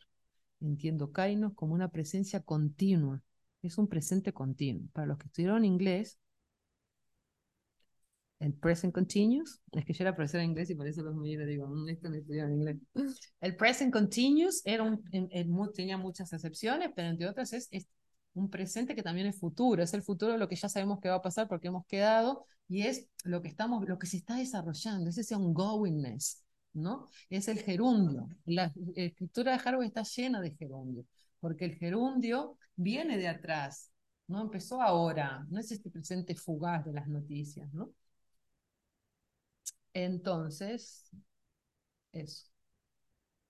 Y termina, mira, no me quedó tan mal, dale, la próxima. Parece que hubiera quedado. La última. Y la última es Making Not Babies, y esto lo digo para provocar, si quieren que hablemos de esto, fantástico. Eh, ¿Por qué Making Not Babies lo traje? No porque está tanto aquí, aunque también está mucho más desarrollado en seguir con el problema, sino que en el manifiesto Xuluceno, que sé que habéis leído, termina con el Making Not Baby, generemos parientes no bebés, y entonces, eh, como hay una gran discusión sobre el tema, si queréis la comentamos pero yo no voy a decir nada más porque si no ustedes no van a hablar nada. Así que ya está. Pues nada, pues muchísimas gracias por la exposición y tenemos un ratito de preguntas que puede ser de cualquier tipo, no os asustéis, eh, está todo. Y puede ser desde casa o puede ser desde aquí, lo que, lo que os apetezca.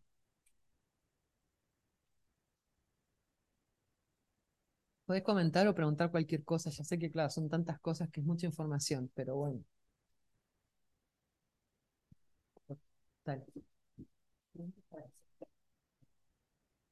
Hola. Eh, muchas gracias por la presentación. Quería hacer solo una pregunta em, sobre cuando mencionabas de fabulación especulativa. que Donna Haraway habla sobre las referencias que tiene en Estados Unidos, ¿no? en inglés. Y mencionaste que tú conoces algunas en español. Entonces, quería saber si nos podías dar Ah. como quiénes son para también tenerlas como referencia. Vale. Bueno, en realidad, más que fabulaciones, bueno, es que yo no sé ya cómo definirlo, porque en realidad sería ciencia. La bueno, entramos en la cuestión de los géneros, ¿no? O sea, que no, las clasificaciones de siempre, que nunca entran y nunca no entran. Entonces yo leo muchísima literatura argentina, por una cuestión obvia, porque viajo y me traen cosas, no por otra cosa, pero bueno, es la que más conozco. Pero, por ejemplo, te voy a recomendar una que no es, es que no sé si sería fabulación especulativa. Bueno, a ver, a mí me encanta Gabriela Cabezón Cámara, la que se llama, la novela que se llama Las aventuras de la China Iron. ¿Por qué? La traigo en relación a Haraway. Me parece súper haraguayana. Hace, a ver, Las aventuras de la China Iron es una reescritura de la historia, del relato, de la narrativa que hace que exista la Argentina. La Argentina existe a partir de un relato que es el relato de la conquista del desierto. ¿no? Del desierto le llamaban a la pampa como que no vivía nadie. Ya la sola palabra conquista del desierto nos dice que era un espacio vacío que ha sido ocupado, ¿no? Conquistado por los salvadores, ¿no? Entonces lo que y el personaje, entonces en Argentina se genera una toda una literatura, eso es en 1880 con la campaña de Roca y tal al desierto, un militar. eh, y, se bueno, se genera toda una literatura que es la literatura gauchesca con el personaje del gaucho, ¿no? Y entonces ahí se genera toda una mitología que, por ejemplo, para nosotros la tenemos marcada sangre y fuego. En todas las casas sabemos montones de párrafos del Martín Fierro, ¿no? Entonces, lo que hace Gabriela Cabezón Cámara, escribe una, este libro se llama Las aventuras de la China Iron. La China es la mujer de Martín Fierro, porque las mujeres de los gauchos le llamaban las chinas. A las mujeres, todas en general, les decían las chinas, ¿no? Porque tenían los ojos achinados y eran morenas. No sé qué tiene que ver que eran morenas, pero bueno. Entonces le llamaban la china, entonces Iron por fierro. Entonces ella escribe un relato donde, claro, lo que está haciendo está reescribiendo el relato fundacional de la Argentina, que es un relato racista, colonial, por supuesto, hiperpatriarcal y machista. Entonces hace una historia de dos mujeres, una es ella, que se escapa de Martín Fierro lo deja como un idiota además, me encanta, eh, y, lo, y, lo, y se va viajando como una inglesa, que también es bastante problemático eso, porque los ingleses están, han colonizado Argentina, claro, y baja, viajan en carreta y viajan al desierto, pero el desierto no es un espacio vacío, resignifica todo, vamos.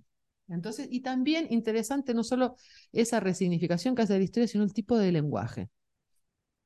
Uy, que te podría decir, a ver qué más. Después, Vanessa Londoño no es ciencia ficción.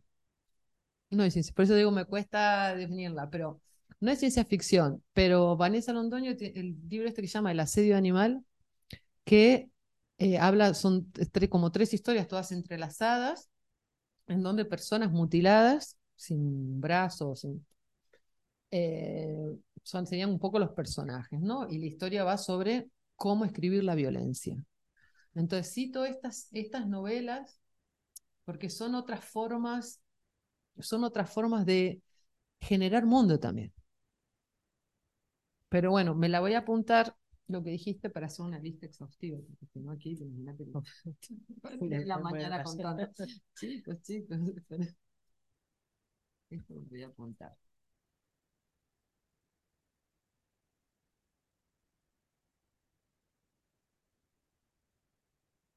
Pues no sé si hay alguna cosilla más que tengáis así en la cabeza.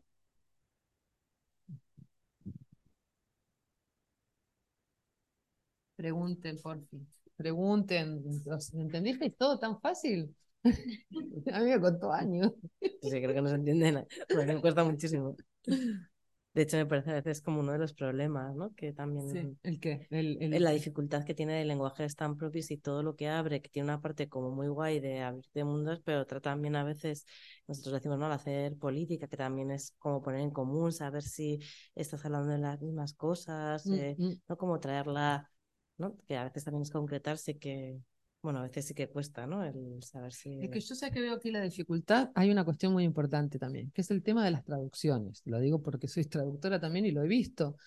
¿Qué pasa? Que, eh, por ejemplo, yo traduzco este libro y aquí están, como vos me preguntaste antes, hay montones de referentes. Si yo no puedo leer esos, esas citas, eso que está citando, no entiendo lo que está diciendo.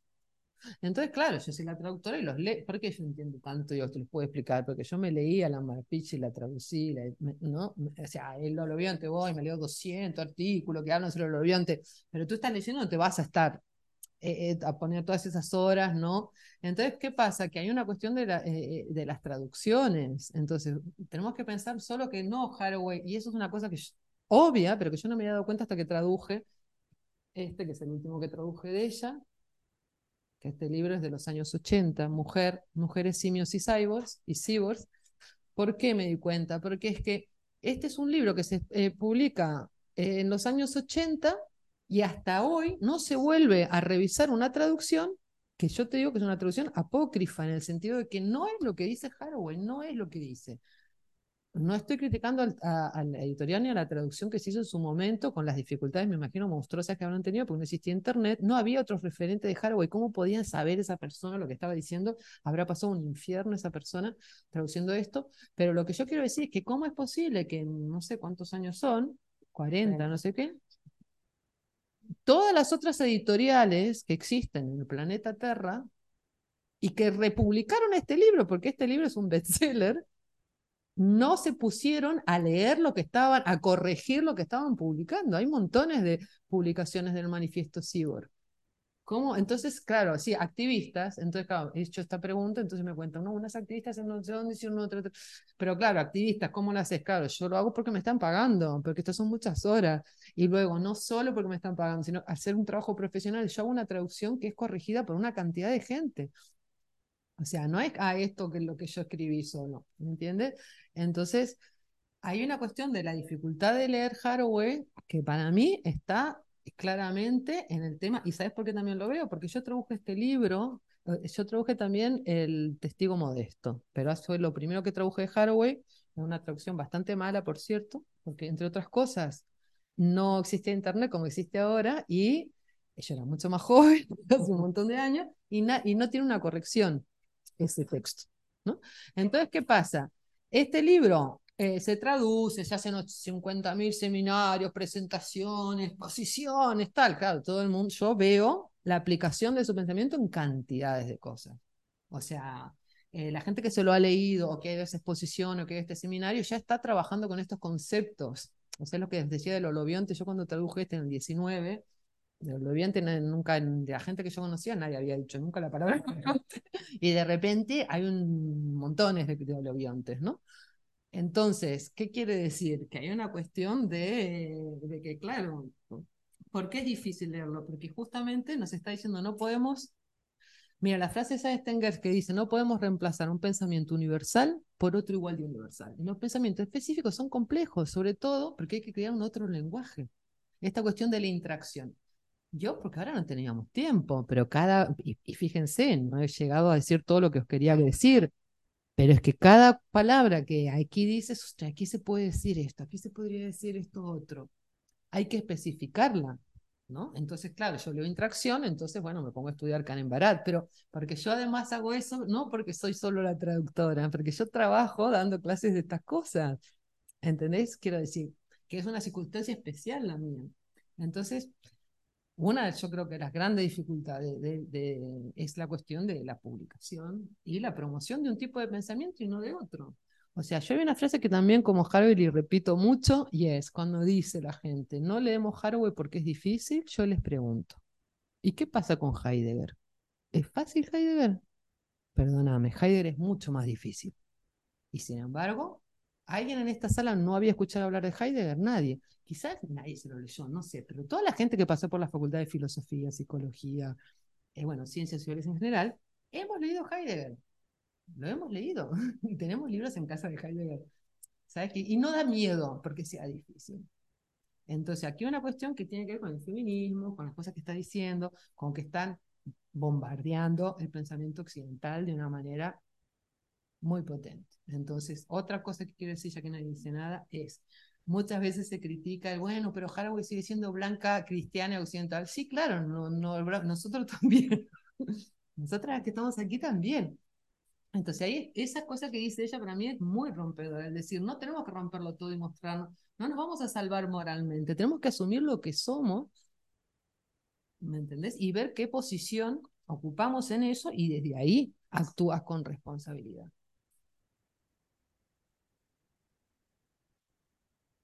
Sí. Espera.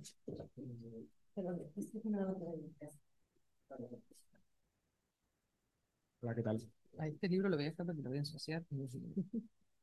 Hola, gracias. Eh, bueno, muchísimas gracias. Eh, a mí, eh, me- yo me he quedado así como pensando, que me gustaría ver si podrías como desarrollar un poco más esta cosa de la- las distintas temporalidades, o sea, la temporalidad lineal del antropoceno, de pasado, presente y futuro, y estas temporalidades como eh, de este presente denso. Y, y- y, de hecho, has mencionado como eh, pueblos, ¿no? O, o, digamos otras poblaciones en las que digamos eh, la temporalidad como el pasado está dentro del presente. Si pudieses, si pudieses poner algún ejemplo, eh, me, me parecería súper interesante. Y luego hay otra cosa también de, eh, bueno, yo me, yo me he leído el libro y hay una cosa, hay, una, hay un momento en el que se habla del luto, de cuando se habla de la sexta extinción, eh, hay, una, hay una referencia al, al, a la voz de los muertos, creo, y, y, hay una frase muy bonita que dice que algo así como que para poder enfrentarnos a la desextinción o algo así, tenemos que hacer las paces ¿no? con, con nosotros mismos o con nuestro pasado o algo así, y dice como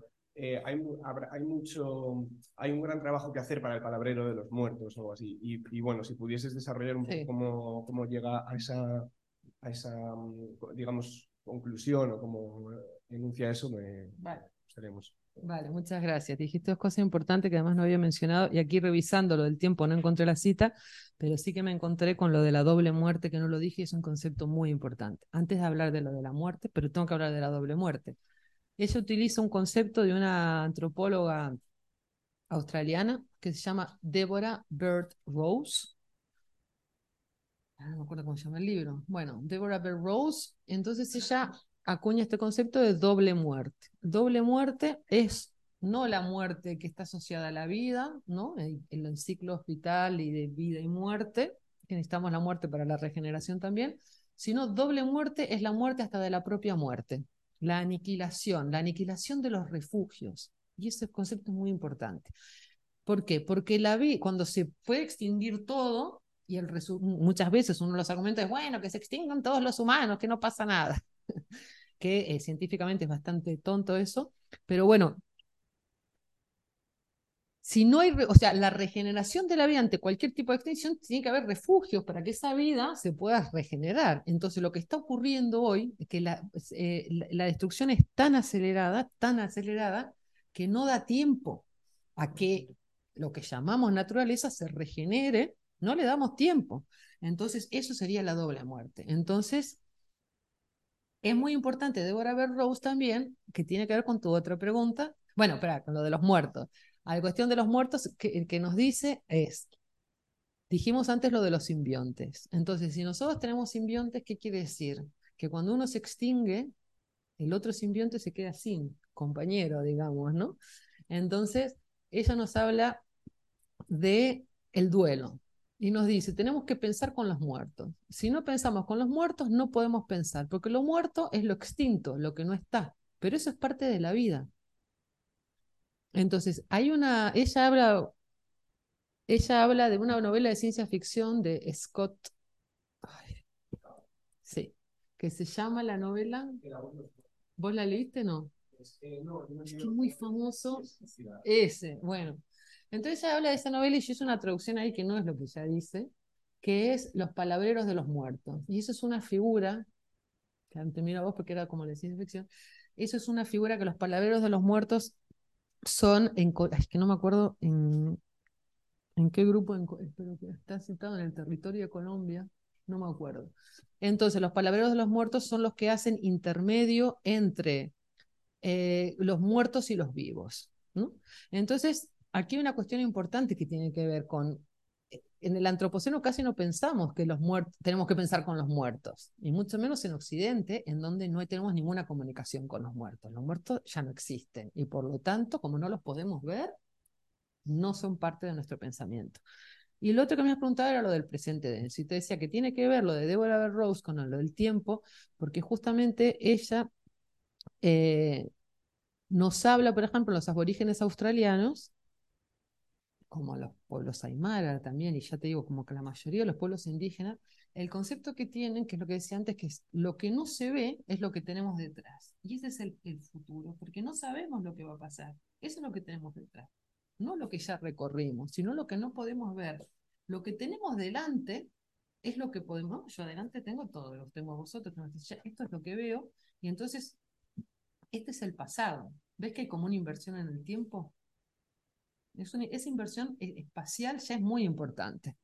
Pero luego hay también la cuestión de que ese presente denso, ¿por qué es denso? Porque no es solo lo que está pasando ahora sino lo que viene de atrás, o sea, por ejemplo, pensaba, pensemos ahora en las figuras esas de cuerdas, ¿no? Que decíamos, si vas pensando y si tú solo te fijas en el modelo que llegó hasta ahí, pero antes hubo todos esos otros modelos, todos esos patrones. Para llegar a ese patrón hubo pasando por todas estas manos. Entonces ya, por ejemplo, cuando estudio un acontecimiento, por ejemplo, en el capítulo de, que se llama el de la orina, inundada de orina, que ella nos cuenta la historia con su perra y la historia de esta hormona.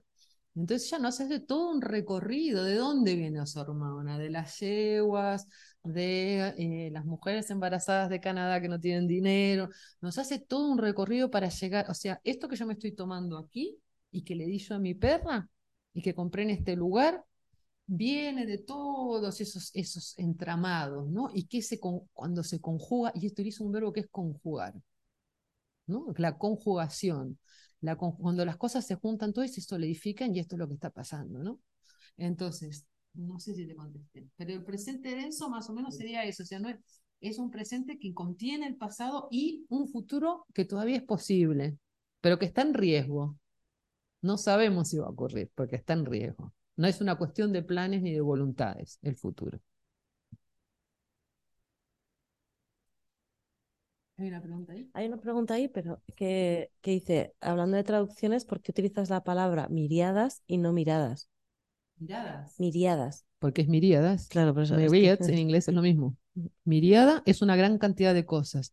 Es una palabra, gracias por la pregunta, porque es una palabra que sale un montón de veces en el libro, en donde ella para decir una gran cantidad de cosas habla de una miríada.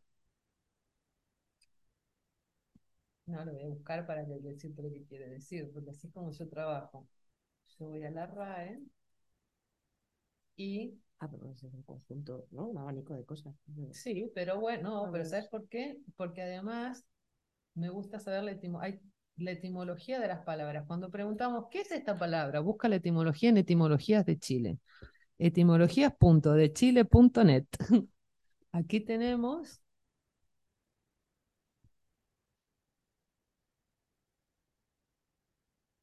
Miriada viene del griego mirias, que significa 10.000, y se refiere a un gran número, sin más. Una cosa importante de la traducción que quería decir y que no dije es lo de los bichos, porque mucha gente me lo ha preguntado. ¿Por qué digo bichos? Y es porque ella dice bichos. O sea, en inglés es critters, C-R-I-T-T-E-R-S, no como creatures, sino critters. Entonces, es muy interesante este critters ¿Por qué? Porque suena un poquito en inglés parecido a creatures. Creatures son criaturas. Las criaturas son parte, fíjense, etimológicamente, criatura viene de la creación. ¿Quién nos creó? El creador, Dios. En cambio, critters son bichos, es como se le dice en el sur de Estados Unidos, no en New York, en el sur de Estados Unidos, ¿cómo le llaman? A los animales. En Argentina también les decimos bichos, ¿no? No, crío, ¿qué hacen cuando en su tiempo de ocio? Crío bichitos, si tiene una vaca, un chancho.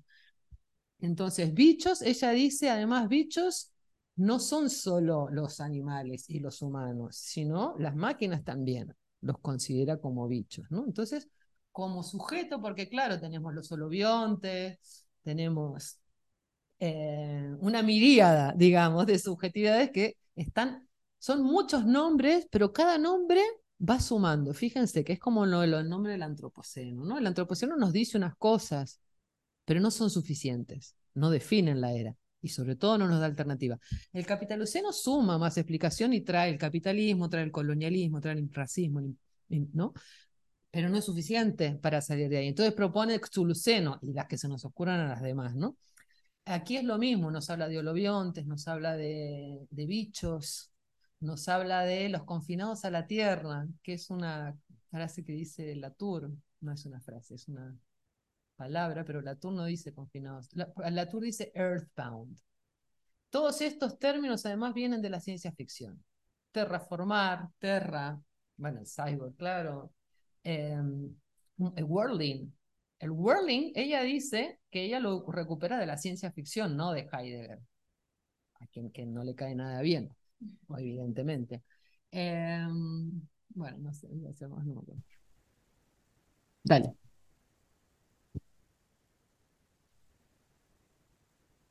¿Me oye? Sí. Muchas gracias. Em, yo, yo me he leído trocitos, o sea que igual eh, me pierdo partes, pero quería saber si podías ampliar un poco, cuando has hablado de la fabulación especulativa, em, esto de llevar eh, los posibles a lo probable, eh, la importancia que tienen estos gestos especulativos, ¿no? De los que has hablado, que las has definido como acciones materiales que generan una transformación, no sé si ella lo señala como algo que, que tiene una capacidad transformadora porque lo experimentas o porque, porque realmente tienen, o igual que pensar, ¿no? O generar pensamiento o el lenguaje genera una transformación de, lo que percibimos, porque esa materialidad tiene para ella esa importancia, ¿no? Vale, gracias. Mira, por empezar, cuando estamos hablando de fabulación especulativa, siempre va acompañada de los hechos científicos, y ahí ya tienes una materialidad bastante importante, ¿no? Eh, se trata de fabular, cuando se trata de fabular, fabular posibles para hacerlos probables con esos gestos. Aquí estamos diciendo muchas cosas. Uno, que la narración, como en la metáfora que ella utiliza de, Pueblo Navajo, con las constelaciones que crean, la narración hace posible la continuidad del mundo. Sin relatos no hay historia, ¿no? Entonces, los relatos como parte de ese hacer, luego los relatos, eh, los relatos nos hacen pensar de una forma y no de otra, y nos hacen actuar de una forma y no de, otra. Hay una acción, o sea, tenemos en la concepción occidental y cristiana dividida, ¿no? Entre el sujeto y el objeto, la realidad y la ficción como opuestos, porque la dualidad hay miles, y no, solo los occidentales piensan en dualidad. El problema no es la dualidad. El problema es que esos opuestos son o está uno o está el otro, ¿no? Y siempre son jerárquicos. El sujeto tiene agencia, el objeto no. El hombre tiene poder, la mujer está subordinada. La realidad es lo, es lo que vale. La ficción es pachorlito, la ficción es de los niños, los cuentos de los niños, ¿qué importancia tienen? Eso solo lo pensamos los occidentales el resto del mundo, la narración es fundamental. La relación con los muertos es fundamental para poder seguir viviendo, para que se alumbre, para esa regeneración y ese reflorecimiento. Sin muerte no hay reflorecimiento. Y sin asunción de esa muerte tampoco lo hay. Y los relatos, ¿para qué sirven? Para que pensemos de una forma y no de otra. Ese es el gesto especulativo que cambia. Eh, bueno, ponemos el ejemplo de este libro porque estamos hablando de este libro, pero Vincent Depré, porque Vincian Depré también está en este libro, en el capítulo de hoy, cuando ella habla de una eh, curiosidad sin sadismo. No me acuerdo cómo se llama el capítulo, pero ella habla de la curiosidad sin mm. sadismo.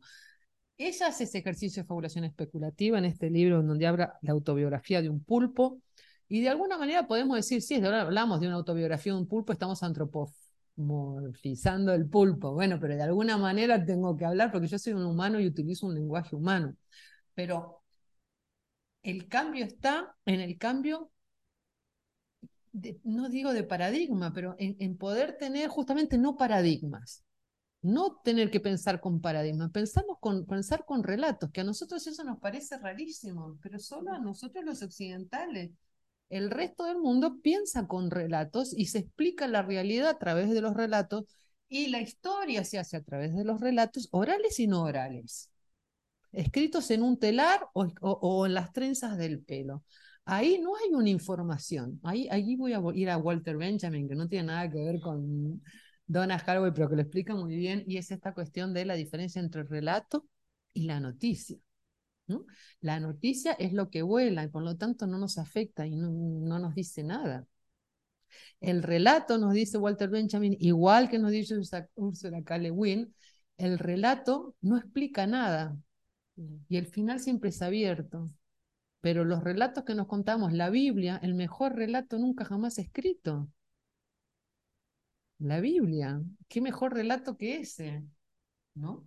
Que sostiene tantas religiones y tantos pensamientos y tanta forma de ser y, toda nuestra moral. Entonces, eh, la cuestión de que ellas hacen hincapié en que esos posibles se transforman en probables es que cuando hay ya una intencionalidad sobre eso y cuando se parte de un hecho científico, ¿no? Un hecho científico en el sentido que es algo que sabemos que existe, ¿no? Por ejemplo, el cambio climático. Puedo leer 800.000 noticias del cambio climático, pero ¿qué voy a hacer con eso? No hago nada, lo sé, punto. Pero si yo veo una película o si eh, eh, alguien me cuenta un relato de las mariposas monales, fíjate, no voy a ponerme a llorar igual. O igual voy a, se me va a ocurrir algo para hacer, o por lo menos mi forma de pensar y de estar en el mundo va a cambiar. Y eso ya cambia todo. Bueno, si todos lo hiciéramos.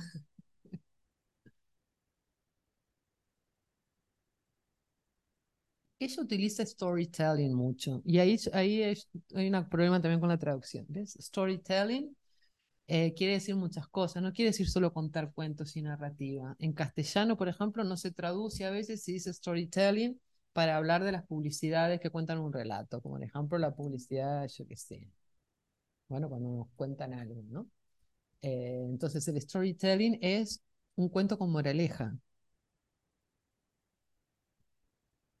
como las fábulas de Sopo. es más, este libro empieza diciendo que este libro lo tenemos que leer como un cautionary tale, que es un cuento con moraleja. O sea, ella es como que para ella, ¿no? Todo esto es, no es un cuento, no es un relato. Es también, o sea, el manifiesto cyborg es una manifestación, una fabulación especulativa.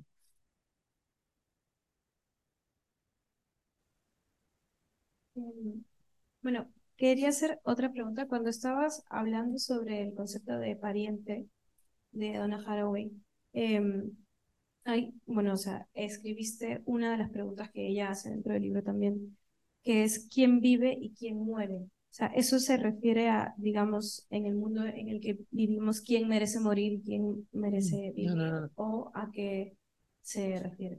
Bien, bien, gracias. No, no. Eh, ella habla de quién merece vivir y quién no en este parentesco y no en otro. O sea, cuando, cuando ella habla de parentescos raros, ahí nos está llamando la atención a la especificidad, ¿no? Entonces, parentescos raros, ¿qué son? ¿No? Porque claro, cuando, no sé, cuando empezamos a trabajar con el manifiesto chuluceno, salió mucho como, ay, sobre todo es mundo queer, ¿no? Como, ay, nosotros somos re chulucenos porque somos parentescos raros, y ya está, no tengo que preocupar más. ¿No? O sea, cuando está hablando de generar parentescos raros, esto es una interpretación mía, ¿eh? Yo creo que nos está diciendo prestamos atención. Se está diciendo que todos somos holobiontes, o sea, ¿cómo me relaciono con mis propias bacterias? ¿No? Pero además con los animales, no solo con, con mis mascotas, ¿no? Como mi, animal de compañía, sino con todos los animales, ¿no? O con las setas. ¿Cómo me relaciono si no las conozco? Ah, bueno, eso es una forma de relacionarse. Pues igual debería saber más sobre los hongos y no sé nada esos los hongos. Entonces, cuando está hablando de ese generar parentescos, también se refiere a la responsabilidad. En una unión, en una asociación, hay responsabilidades, como dice, que están distribuidas y son compartidas. Fíjate que el concepto de jerarquía ya desaparece en esa relación. ¿no? Esos parentescos no se refieren a relaciones jerárquicas, sino a relaciones que pueden ser no beneficiosas, pero necesarias. Entonces hay la necesidad, existe la asociación, y entonces en esa, en ese es esos parentescos, ¿no? Pues raros en el sentido que no son solamente, cuando hablamos de parientes, son todas las películas, ¿no? El relato de todas las películas que sostienen el relato del más fuerte es, hago esto para proteger a mi familia. Mi familia ya está, ¿no? ¿Y mi familia quién es? Mi mujer y mis hijos. Entonces, cuando dice quién merece vivir y quién no, eh, que hay que cortar y que no para que exista el florecimiento, es que hay parentescos que son demasiado perjudiciales y hacen que desaparezca el holobionte. Y a lo mejor hay que cortar por ahí. Vale, hay también una pregunta desde casa, que también podéis hacerlas en directo, o sea, las estáis escribiendo todas por el chat, pero también se puede si queréis conectaros. Y, y nos preguntan si puedes em, ampliar lo de las ficciones sonoras. ¿Lo de las? Ficciones sonoras. Ah, bueno, eso no lo dice Haraway, ¿eh? Eso lo digo yo. bueno, nada, que, que esto de las Sonic Fictions, eh, no soy yo la única que lo dice, yo también lo he leído en otras, hay otras autoras que también que están trabajando con esto, y es trabajar con el sonido, ¿no? Eh, para generar relatos, o sea, el sonido como para generar ficciones también, ¿no? Ficciones que sean justamente esas sonoras. Por un lado es eso, por el otro, o sea, que no sea solo escrito, sino que sea sonoro, porque es apelar un poco a la tradición oral que no tenemos o que está bastante desmejorada, digamos, ¿no? Desprestigiada, quise decir. Entonces, eh, hablamos del lenguaje, el lenguaje no solo es escrito, parece que solo podríamos leer, ¿no? Eh, también podemos contar y también podemos escuchar. ¿Por qué? Y eso es muy importante, porque contar es escuchar. Y si algo que necesitamos es escuchar. Entonces, las Sonic Fictions es intentar poner un poco el énfasis en la cuestión del sonora, por un lado por eso, por otro lado por el poder que tiene el sonido, ¿no? Porque los eh, no me las palabras ya en castellano, los oídos no tienen mecanismo de defensa. Es una herramienta muy poderosa el sonido. Entonces, ¿cómo utilizamos el sonido para nuestro beneficio? Ya que lo están utilizando los malos, ¿no? Las fuerzas del orden y el progreso utilizan el sonido para volvernos locas. Nosotros tenemos que recuperar, reapropiarnos del sonido para generar otra cosa, ¿no? Y bueno, sí, más o menos por ahí. Pero si queréis también, os voy a mandar cosas porque yo leí también trabajos de otra gente y hice talleres sobre eso. Ciencia ficción y las Sonic Fictions. Para que os podáis soslayar con eso. Vale, pues como igual ya estamos pasando las dos horas, igual han sido muchas cosas, aunque ha sido introductorio. En realidad, luego, no, pero es, es cierto que yo te dije. Son las 5 de la mañana. Yo por mí, viste, no, a mí no me importa, podemos seguir aquí.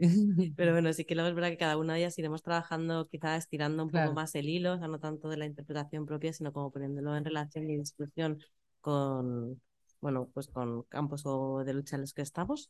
Entonces, si no hay nada más, lo dejaríamos aquí y nos veríamos el próximo lunes con Fernando. Así que nada, pues muchísimas gracias. Muchísimas gracias a ustedes por la paciencia.